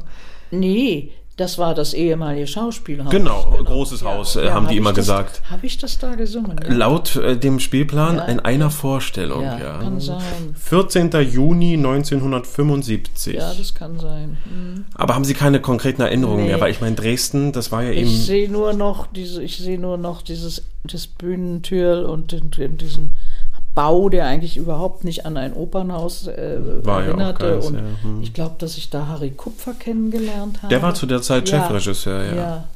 Aber sonst kann ich mich an gar nichts erinnern. Weil Sie verbinden ja mit Dresden eben, Sie hatten es vorhin gesagt, nicht unbedingt die schönsten Erinnerungen. Sie haben die aber berühmte ich hab auch Bombennacht in Dresden erlebt. schöne Aufnahmen gemacht Ja. in, der, in der Konzertkirche da. Die Carmen zum Beispiel, ne? Nee, Kann- war, das kann ich glaube möglich, weil die haben, glaube Nein, ich, immer aber der Dresden- Tristan mit Kleiber ist da entstanden Der in der berühmte, ja. Kirche. Und äh, Aber wie war dieses Zurückgehen nach Dresden, wo Sie eben dort Na ja, jene berühmte Bombennacht ich bin ja erlebt jetzt haben? auch ab und zu mal in Dresden, wenn ich da im Studio der Staatsoper Meisterkurse Ja, da haben wir uns ja kennengelernt, ja. Und da bin ich auch immer sehr, ich, ich kann mich erinnern, dass ich als Kind da auch auf dieser Straße vor der Oper war. Ich habe mich an dieses Kopfsteinpflaster Mhm, dieses erinnert Unebene und an da, diese ja. riesigen Dimensionen und und neulich, als ich da war, bin ich auch mal rausgefahren, da wo, wo ich glaube, gewohnt zu haben. Mhm. Da hatte mir der Olaf Beer noch geholfen, Ja. das zu präzisieren, weil ich das nicht mehr genau wusste. Und dann bin, haben wir, und dann bin ich da zu diesem Schloss Pillnitz auch gefahren, wo wir ja dann nach dem Angriff hingewandert sind. Ist das schwer, Und diese nee, Wege zu das gehen? ist nicht schwer, es ist interessant. Ich versuche irgendwas wiederzuerkennen oder aus meiner Erinnerung hochzuholen. Ist mir aber nicht gelungen, das Haus wiederzufinden. Auf jeden Fall ist Dresden irgendwie vertraut, auch wenn ich da bin. Irgendwie war ja nicht lange da, aber das war auch eine sehr intensive Zeit, die ich noch sehr gut in Erinnerung habe. Dieses Leben mit den Großeltern und ja. Aber diese Schrecken dieser Nacht sind weg, ja? Nein, die sind voll da, aber nicht als Schrecken, Mhm. Sondern wie ein wilder Film. In Abenteuer als Kind. Ein, ja, man, man kriegt das ja auch wieder nur durch die Erwachsenen mit. dass man ist selber ist nicht so. Die Naivität rettet einen. Ne? Man, merkt, man weiß nicht, dass man in Lebensgefahr ist. Woher soll man das wissen? Gott man weiß doch gar nicht, ja. was der Tod ist ja. als Kind. Ja. Weiß man doch nicht. Hinterher, wie mein, mein Stoffhund verbrannt war Ja. und ich den nie mehr wiedersehen durfte. Oder meine Schildkrötpuppe, äh, die da die Marke Schildkröt, nicht? Ja, Diese alte. natürlich. Und da habe ich bitterlich geweint und wochenlang getrauert. Da Mhm. war irgendwas unwidersetzlich, wieder unwiederbringlich äh, verschwunden. Unwiederbringlich heißt es. Ja, ja, ja.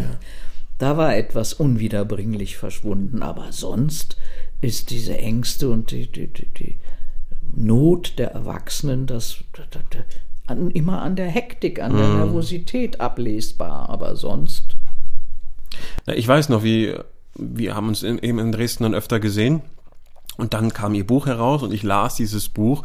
Und ich war wirklich ich weiß nicht, ich war ein bisschen schockiert, weil ich dachte, mein Gott, ich, da sitzt diese Frau in Dresden mir gegenüber mit einer Seelenruhe und verbindet mit der Stadt eigentlich das Schlimmste. Ja. Und, und, und das habe ich mal so bewundert, wo ich dachte, mein Gott, und jetzt sitzt sie hier und Also ich sehe auch noch das Feuer, ich sehe die, die, die, die, die Kulisse der ausgebrannten, wo das Feuer hinter den Fassaden noch hochschlug. Ich kann mich an die, an die Tageshelle mitten in der Nacht erinnern, durch das, den knallroten Himmel. Das weiß ich alles noch. Und, und, und das sehe ich alles vor mir. Und es war auch sicher in dem Moment, wo es passierte, auch schaurig, weil, ja, aber das, das ist so ein Abstand jetzt davon nicht. Das verklärt sich ja auch irgendwie oder klärt sich in einer weiten Entfernung. ist ja auch gut so, ja. Das hat mich nur damals sehr beeindruckt. Ja. Aber ich habe ich hab, ich hab Träume auch noch oft vom Krieg und so, ja, ja. Also das sind schon, also das, ich bin ja eine große, begeisterte Träumerin. Ich finde Träumen was Fantastisches. Nehmen Sie die auseinander auch? Ich habe eine Zeit lang habe ich die aufgeschrieben und wenn sie so ganz intensiv waren, manche sind ja sofort verschwunden, aber manche sind so intensiv, dass sie den ganzen Tag begleiten oder mehrere Tage. Und die habe ich auch immer wieder aufgeschrieben. Es sind auch Träume, die sich dann auch wiederholen und so. Ne? Also ich finde es ein wahnsinnig spannendes Geschehen des Unterbewusstseins. absolut. Was sich da löst in Träumen, ist unglaublich. Man lernt auch viel über sich kennen, dann, Ja, ne? was man sich nicht eingestehen will. Ja, auch, eigentlich schon, ja. ja. Ja. Oder was einen doch belastet. Aber wovon was man, wie man das deuten kann und so, das weiß ich alles nicht. Aber da, Freuds Traumdeutung kann ich nicht, habe ich äh, nicht wirklich gelesen. Aber es ist ähm, schon ein spannendes Geschehen, ja. Absolut. Sie gehören ja, Gott sei Dank, zu einer Generation Sänger, die noch die große Zeit der Schallplatte, später dann Mhm. CD mitgemacht hat. Und so sind Sie auch zum Glück gut dokumentiert. Mhm. Wie war für Sie die Arbeit mit dem Mikrofon? Ging das gut oder war das ein geliebt. Fremdkörper? Ich habe es geliebt. Ich, das, der, das Mikrofon äh, war mein Freund. Ich habe ich hab das geschätzt, diese Einsamkeitsarbeit im Studio, wo man nur mit dem Begleiter und dem Tontechniker, der dann sowieso verschwindet in seiner Kammer da, in seiner Hinterglas und äh, die Knöpfe drückt und zieht. Ähm, und wenn man, wenn man, wenn das Könner sind, kann man denen auch vertrauen. Und ich habe ja später dann auch gar nicht mehr abgehört. Ich habe Sie haben vollkommen vertraut, ja? das habe ich am Anfang gemacht und dann habe ich gedacht, nee, also ich kann das halte ich nicht aus. Ich kann das nicht. Ich habe sowieso äh, nicht so furchtbar viele Fassungen immer gemacht. Es gab eine Ganzfassung eines Liedes. Ich denke jetzt nur an Lied. Ja, ja. Eine Ganzfassung, die meistens die Basis war und dann gab es noch zwei, drei Korrekturen. Korrekturen oder eine zweite Fassung und dann die Korrekturen. Und es war nicht oft, oft nicht sehr viel, weil das Spontane, die Erstfassung war meistens die, die richtige. Und dann habe ich gesagt, macht ihr das, ihr macht das sowieso, wie ihr wollt. Ja, ob die das Klavier hochziehen oder Ja, ja. wie oder was. Und die kannten einen dann auch schon so gut. Und äh, da, aber ich habe die Arbeit im Studio geliebt. Und äh, man lernt, dass man 150 Prozent ins Mikrofon geben muss, damit 100 rauskommen. Interessant. Das heißt hören, aber ja. Mhm. nicht übertreiben, sondern es muss so, die Intensität muss so groß sein, Mhm. dass das wirklich rüberkommt, was man. Das ist, also ich fand das immer eine ganz, ganz spannende Arbeit. Habe es sehr geliebt. Ich war gerne im Aufnahmestudio, immer. Ob Oper oder Lied oder Konzert. Ich habe ja sehr, sehr viel in allen Sparten machen dürfen, auch Operette und so weiter. Ich habe das immer geliebt, auch mit den Kollegen, die habe ich dann diese Mikrofonarbeit der Kollegen, das fand ich immer sehr gut zu beobachten. Ich habe immer Menschen gern beobachtet und habe mir so mein, meine Eindrücke verschafft über die verschiedenen Kollegen. Das war immer ganz, wenn man die, die hat man ja quasi so ganz hautnah und nicht verkleidet wie auf der Bühne. Und vor allem in so einer Extremsituation, auch diesem absolut. Ausgeliefertsein. Ja, ja, ne? genau, Wie Sie sagen, genau. dieses Und das fand ich, das Extrem, fand ich ja. immer wahnsinnig interessant, wie die verschiedenen, wie die Kollegen so verschieden reagierten Das auf ihre ich. Arbeit und Ja. weil man das ja sofort irgendwie beurteilen muss und, und sein und grünes Licht geben Ja. muss, ne? Man kann sich da eben auch nicht verstellen. Entweder du Nein. hast das oder Ja. du, du, du haderst mit dir. Ne? Ja. Das glaube ich, ja. Das fand ich immer gut. Und eben, Sie haben es ange angesprochen, das Lied war für Sie ein großes Thema. Haben Sie Lied anders gesungen als Oper? Gibt es Nein. da für Sie rein technisch gesprochen einen Unterschied, wie Sie singen? Nein, eigentlich nicht. Das habe ich nie empfunden. Ähm, ich ich habe auch nie empfunden, dass man sich beim Lied drosseln muss. Ähm, dieses, dieses sich so vollkommen zurücknehmen im Lied, das war ja eine Zeit lang dieses Säuseln, Ja. Was, was hauptsächlich aus England rüberkam, diese Säuselei, dass man also keinen so gesunden Ton mehr von sich geben durfte, sondern alles im Pianissimo und so. Aber da, das, das, das, es gibt ja auch wunderbare Komponisten wie Franz Liszt oder so, der, der, der also Lieder geschrieben hat, die sind so arios zum Teil, ja, dass man sich Da verschwimmen die Grenzen das, sehr. das, ja. ja, absolut. Ähm, nein, mich hat beim Lied fasziniert die, ja, die, die Vorbereitung dazu und dieser Alleingang, dass man eben sein eigener Regisseur, sein eigener Dramaturg ist, ein Programm zusammenzustellen. Das fand ich immer faszinierend und diese, diese in, die intensive und intime Arbeit mit dem Begleiter und diese vielen, vielen Möglichkeiten, die das Lied bietet, ganz anders als die Oper, wo man ja auch sowieso jemand anders sein muss. Ja, man, ist, man natürlich. verkörpert Ja. ja. eine Rolle, man ist ja jemand ganz anders und hier ist man ganz bei sich selber und kann und muss aus einer absoluten Individualität arbeiten. Wie weit gehen Sie da in der Interpretation? Ist das im Lied umgesetzte immer etwas ganz Persönliches, Eigenes, Verletzbares? Oder ist es auch manchmal nur ein Gefühl, was man kreiert und wo man drüber steht? Oder ist das schon sehr, sehr nah an Ihnen dran, wenn Sie eben von Sehnsüchten singen, Es von ist Liebe? immer sehr nah. Es ist immer sehr nah. Man kann nicht, also zum Beispiel das, was mich beim Lied am meisten, wo ich am, am glücklichsten war, wenn es gelungen war und wo ich am zufriedensten war, was es eigentlich in meinem Leben kaum gab, das war nach der Winterreise. Wenn die gelungen war, dann war ich das war ich eigentlich mal fast glücklich. Und da hatte ich mir immer vorgenommen, ich versuche das so abstrakt und so unbeteiligt wie möglich zu versuchen. Nicht unbeteiligt, sondern, sondern wie, kann- was für einen Ausdruck kann man da nehmen?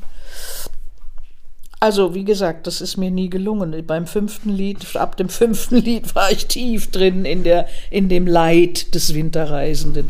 Da kann man nicht überpersönlich denken. Man muss aus dem Das eigenen kann man sich Vollen schöpfen, vornehmen, aber es gelingt nicht. Aber diese Mischung ist vielleicht ganz gut. Das einzige Stück, was ich versucht habe, überpersönlich zu singen und was ich in dem Fall richtig war, das waren die Kindertotenlieder von Mahler.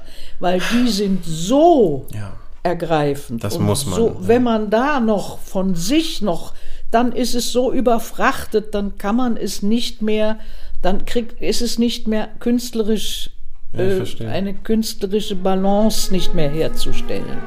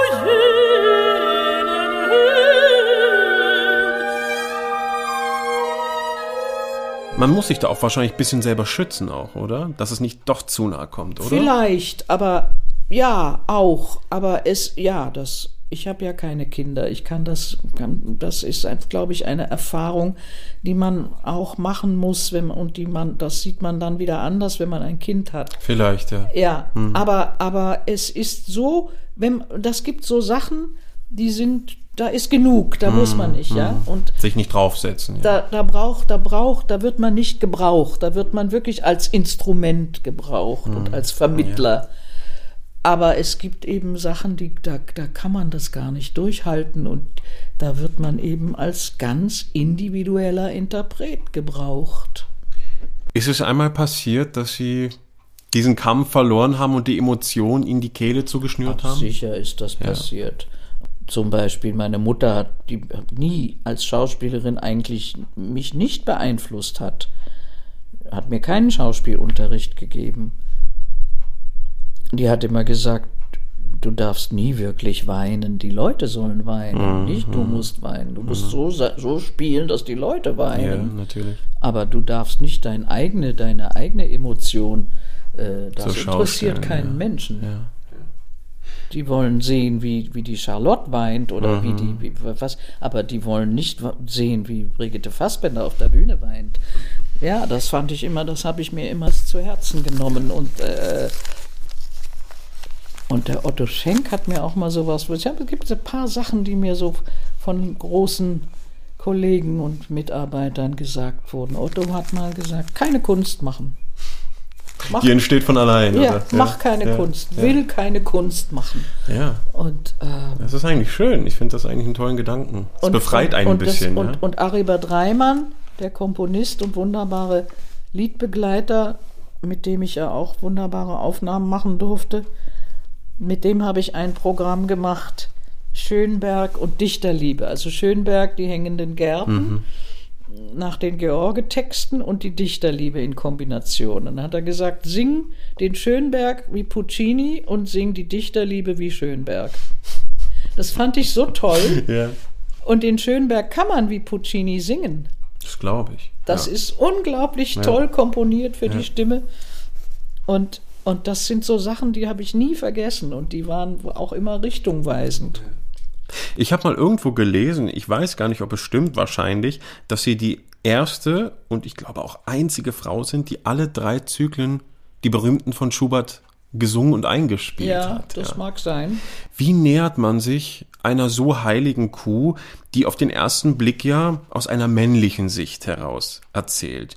Wie geht das? Ist, nehmen Sie das auch als eine Art Hosenrolle dann an? Ja, so habe ich es mir dann Ja? später, habe ich da eigentlich die Hosenrolle im Lied. Ja. Nicht? Aber eigentlich habe ich, nein, das war, es ist Liebesverlust, Liebesschmerz und äh, große äh, Todessehnsucht und tiefste Depression. Hm. Das kann doch eine Frau genauso empfinden wie ein Mann. Aber ja. Und das ist äh, natürlich ein anderer, ein anderer Zugriff, als wenn ein Mann das singt. Es ist, glaube ich, ein Mann ist sehr oft in Gefahr, Selbstmitleid zu zeigen.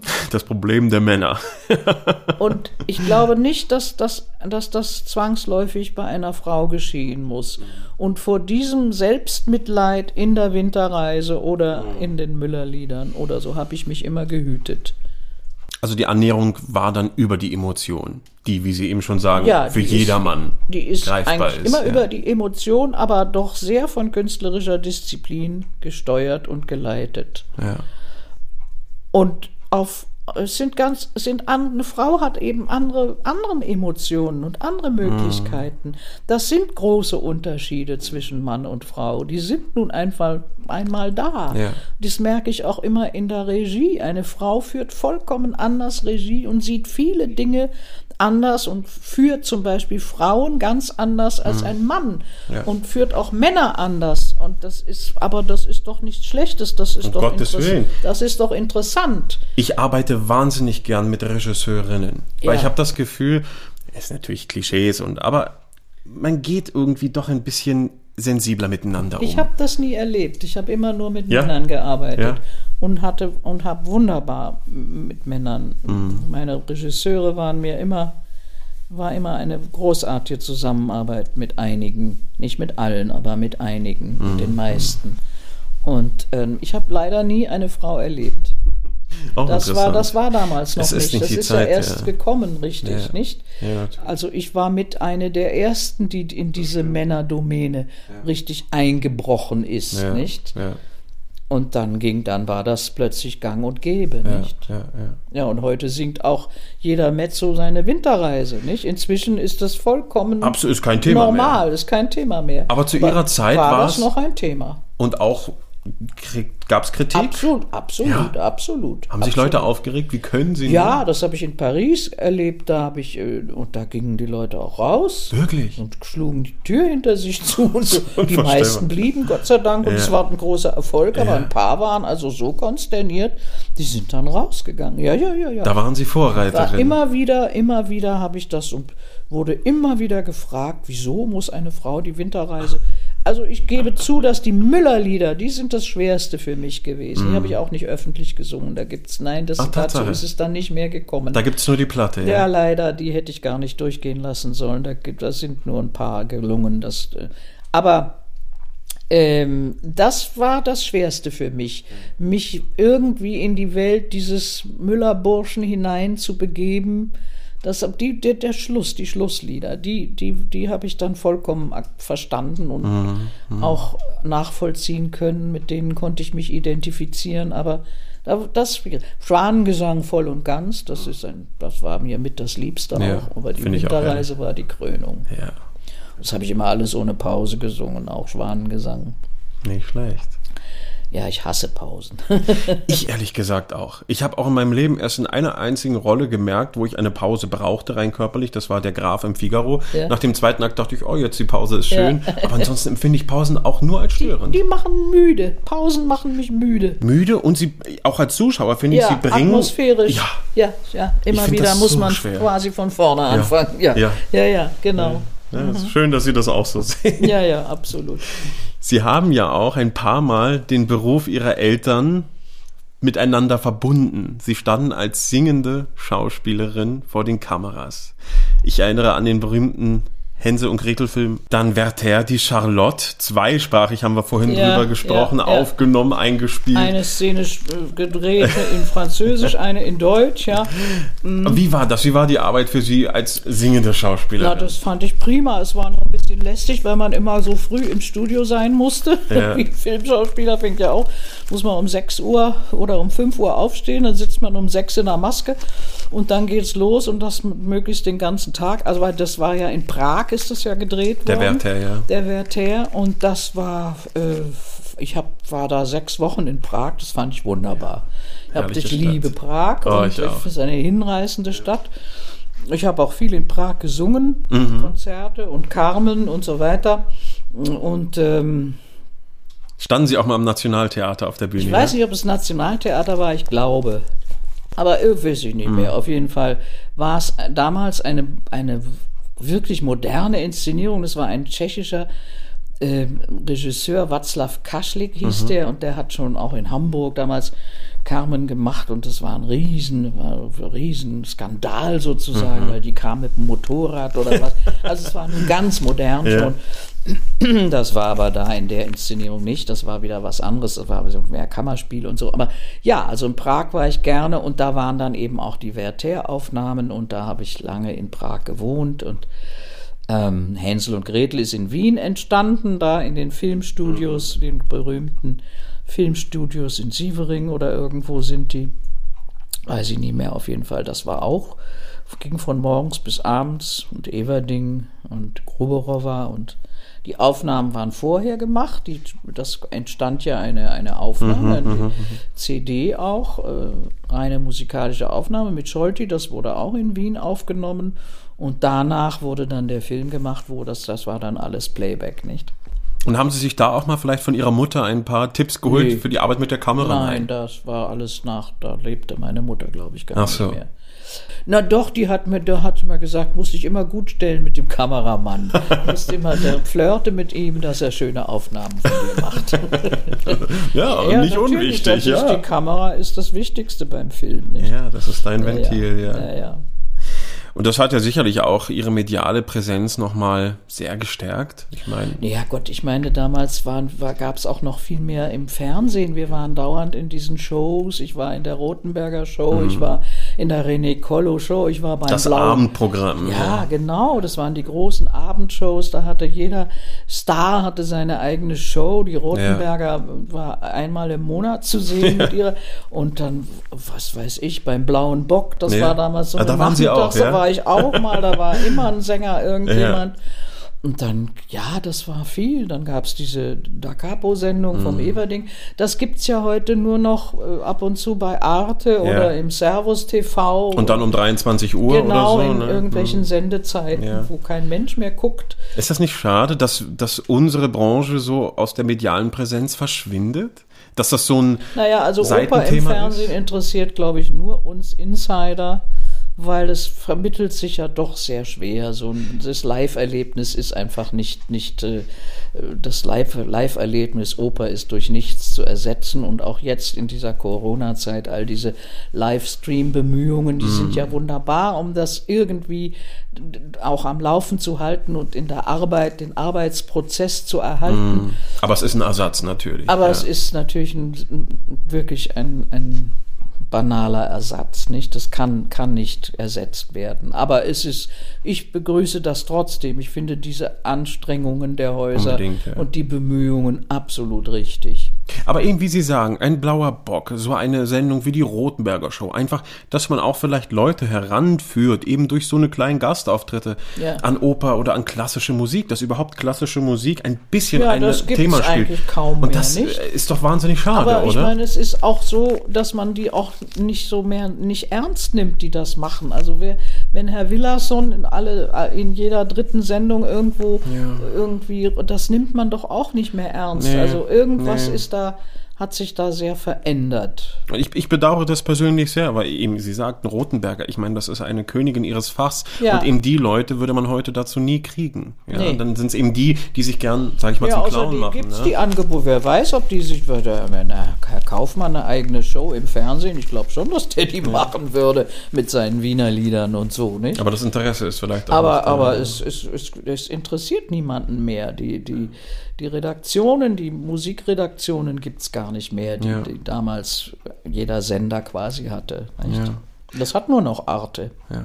Aber es hat sicherlich damals auch für die Allgemeinheit einfach ihre Popularität extrem gefördert. Wie sie wohnen plötzlich ja. sicherlich auf der Straße erkannt von Leuten, ja. die sonst nicht in die Oper gegangen wären. Ja, auch das kam vor, ja. Aber wie, wie, war das für Sie plötzlich so für jedermann ein Name nicht zu schön, sein? Nicht schön. Ich war viel zu scheu und wurde immer rot und ging auf die andere Seite quasi, nicht auf die andere Straßenseite. Da konnte Aber man sich nicht dran gewöhnen, man, ja? Doch, man gewöhnt sich allmählich dran. Jetzt im Alter bin ich dran gewöhnt. Mhm. Es kommt ja immer noch vor, komischerweise, ganz süß.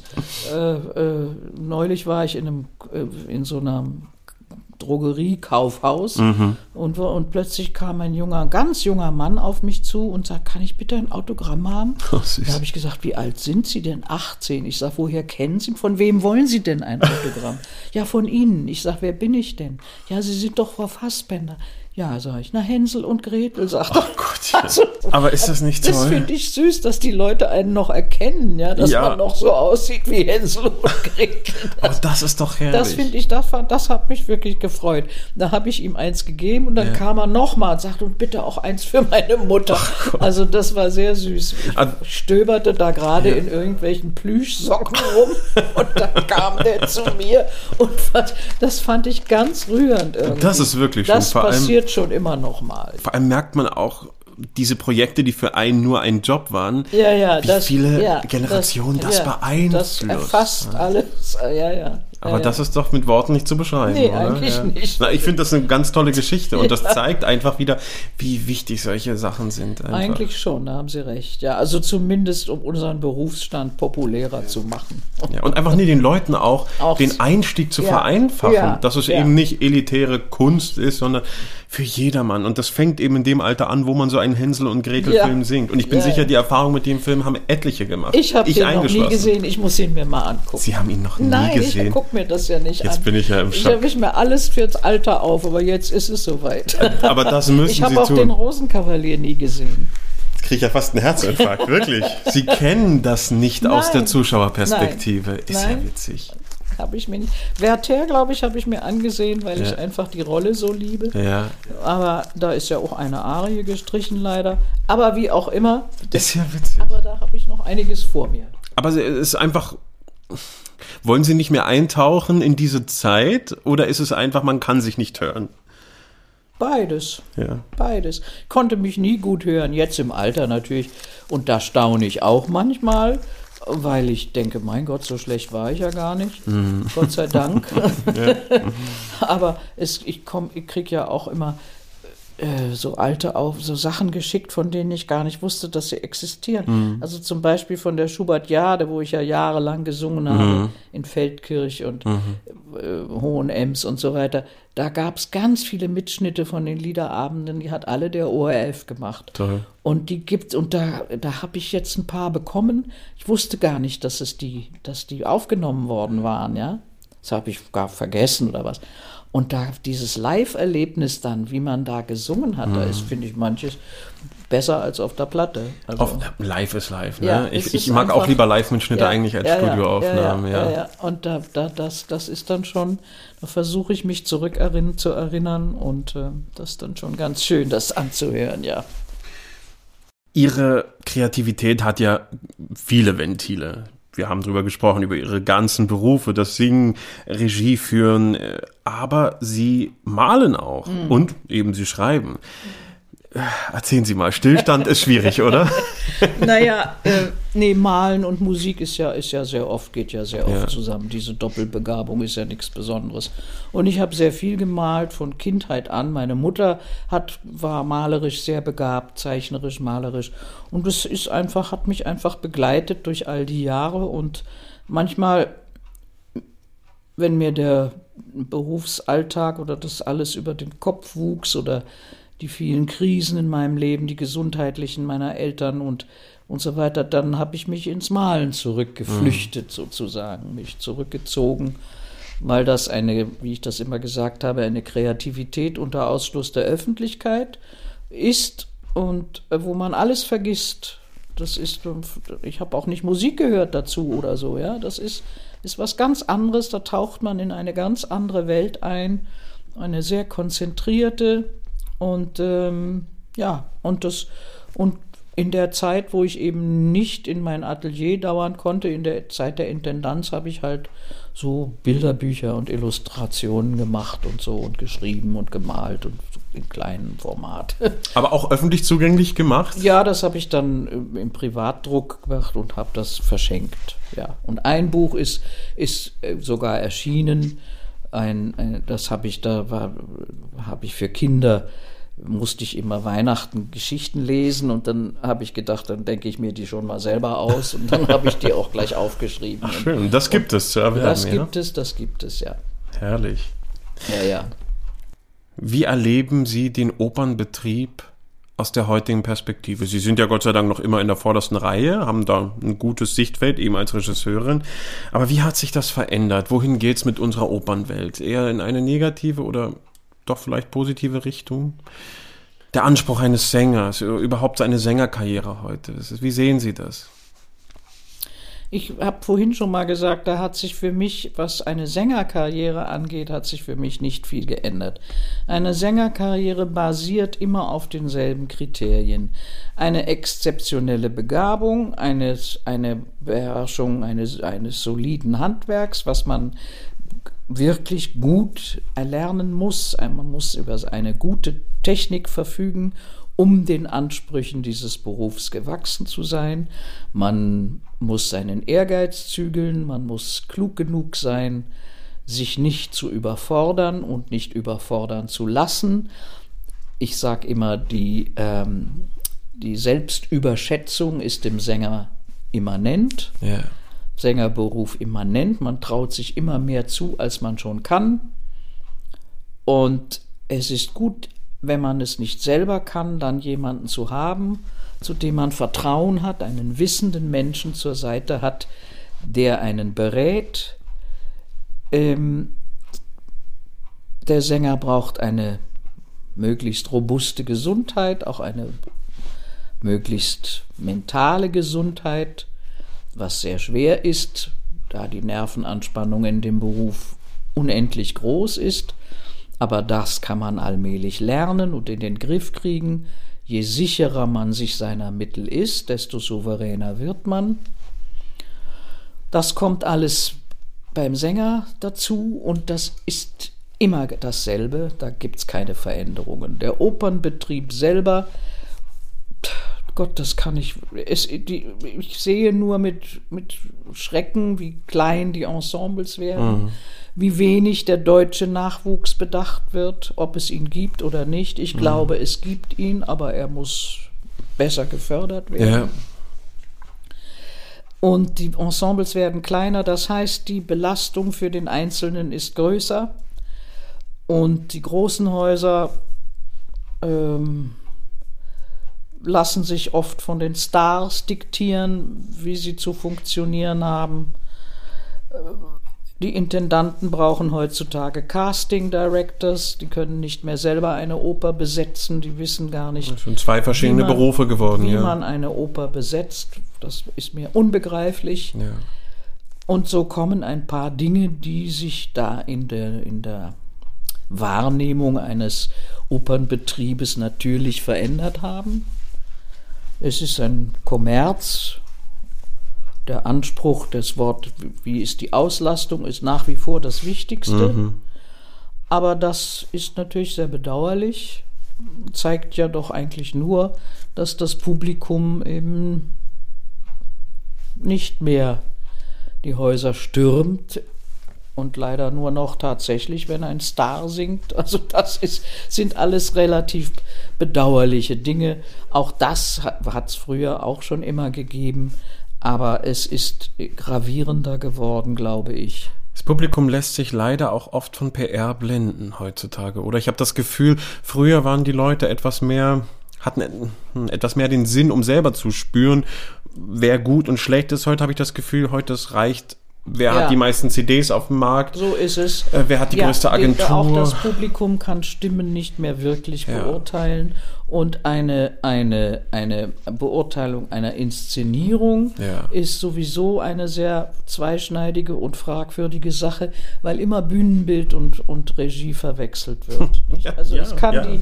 es kann die beste Regie in einem furchtbaren Bühnenbild stattfinden Unbedingt. Und, und, die, und die stinklangweiligste Regie in einem ganz tollen Bühnenbild. das gibt richtig. es. Und äh, also das kann, das ist auch dem Publikum nicht vorzuwerfen. Das Publikum geht hauptsächlich vom, vom, vom, vom optischen aus, ja. nicht? Hauptsache es ist schön und bunt, mhm. aber und das ist und laut muss es heutzutage sein, so laut wie möglich. Habe ich immer das Gefühl. Mhm. Also auch wenn ich mit jungen Sängern arbeite, ein wirkliches Piano wird gar nicht mehr erwartet, gefordert, gewünscht offensichtlich. Da erlebe ich manchmal ganz merkwürdige Dinge. Aber aus meiner Sängersicht muss ich auch sagen, es ist leider so schwer möglich, weil es auch heute kaum Dirigenten gibt, die das zulassen. Ja, eben. Man kämpft mitunter gegen ein Orchester an, mhm. wo ich. Ja, was wollen Sie, wenn, wenn die auch immer jünger werden, die Verantwortlichen für die Orchester, die, die Dirigenten, die GMDs?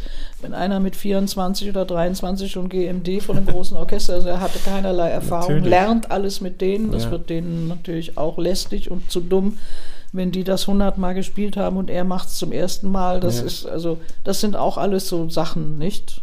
Das kann ich auch alles nicht beurteilen. Ich gehe ja nur für dich so furchtbar oft in die Oper. Aber Sie gehen noch. Aber wenn ich inszeniere, dann bin ich natürlich in den Vorstellungen des mhm. Hauses und in, dann interessiert mich schon das Gesamtniveau. Dann gehe ich sehr oft in die Oper, klar.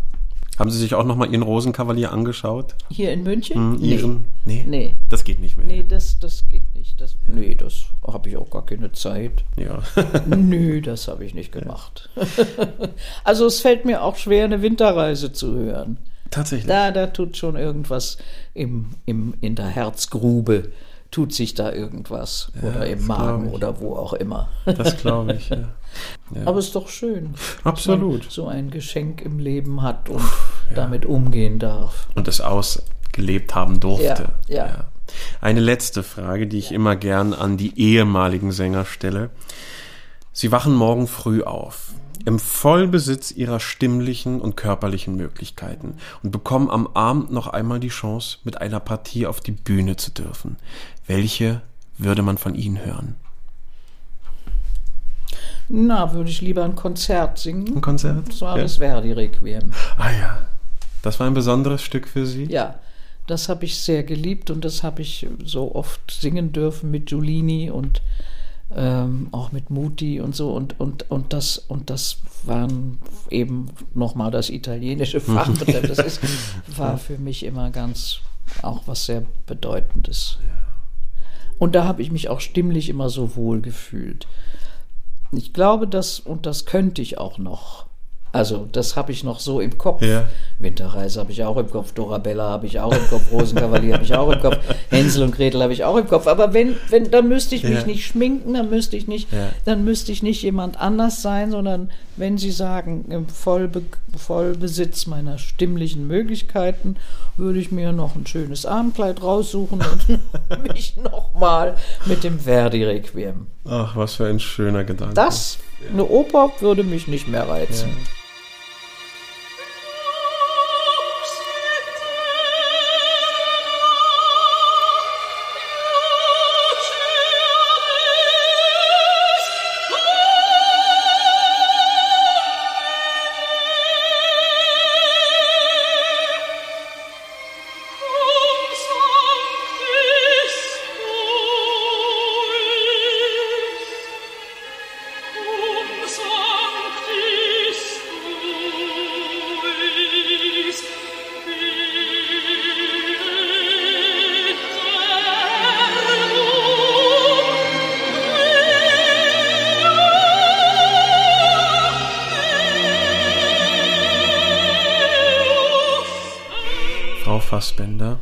bedanke mich Herr Hansky, ganz, ganz herzlich für dieses so schöne ich, Gespräch. ich bedanke mich. Ich hoffe für mich, für Sie, für alle in der Opernwelt, dass Sie dieser Opernwelt noch lange, lange erhalten bleiben und wirken. Ja, das wünsche ich mir auch. Legen wir es in Gottes Hand. Und danke für alles, was Sie für uns getan haben. Ich danke Ihnen. Dankeschön.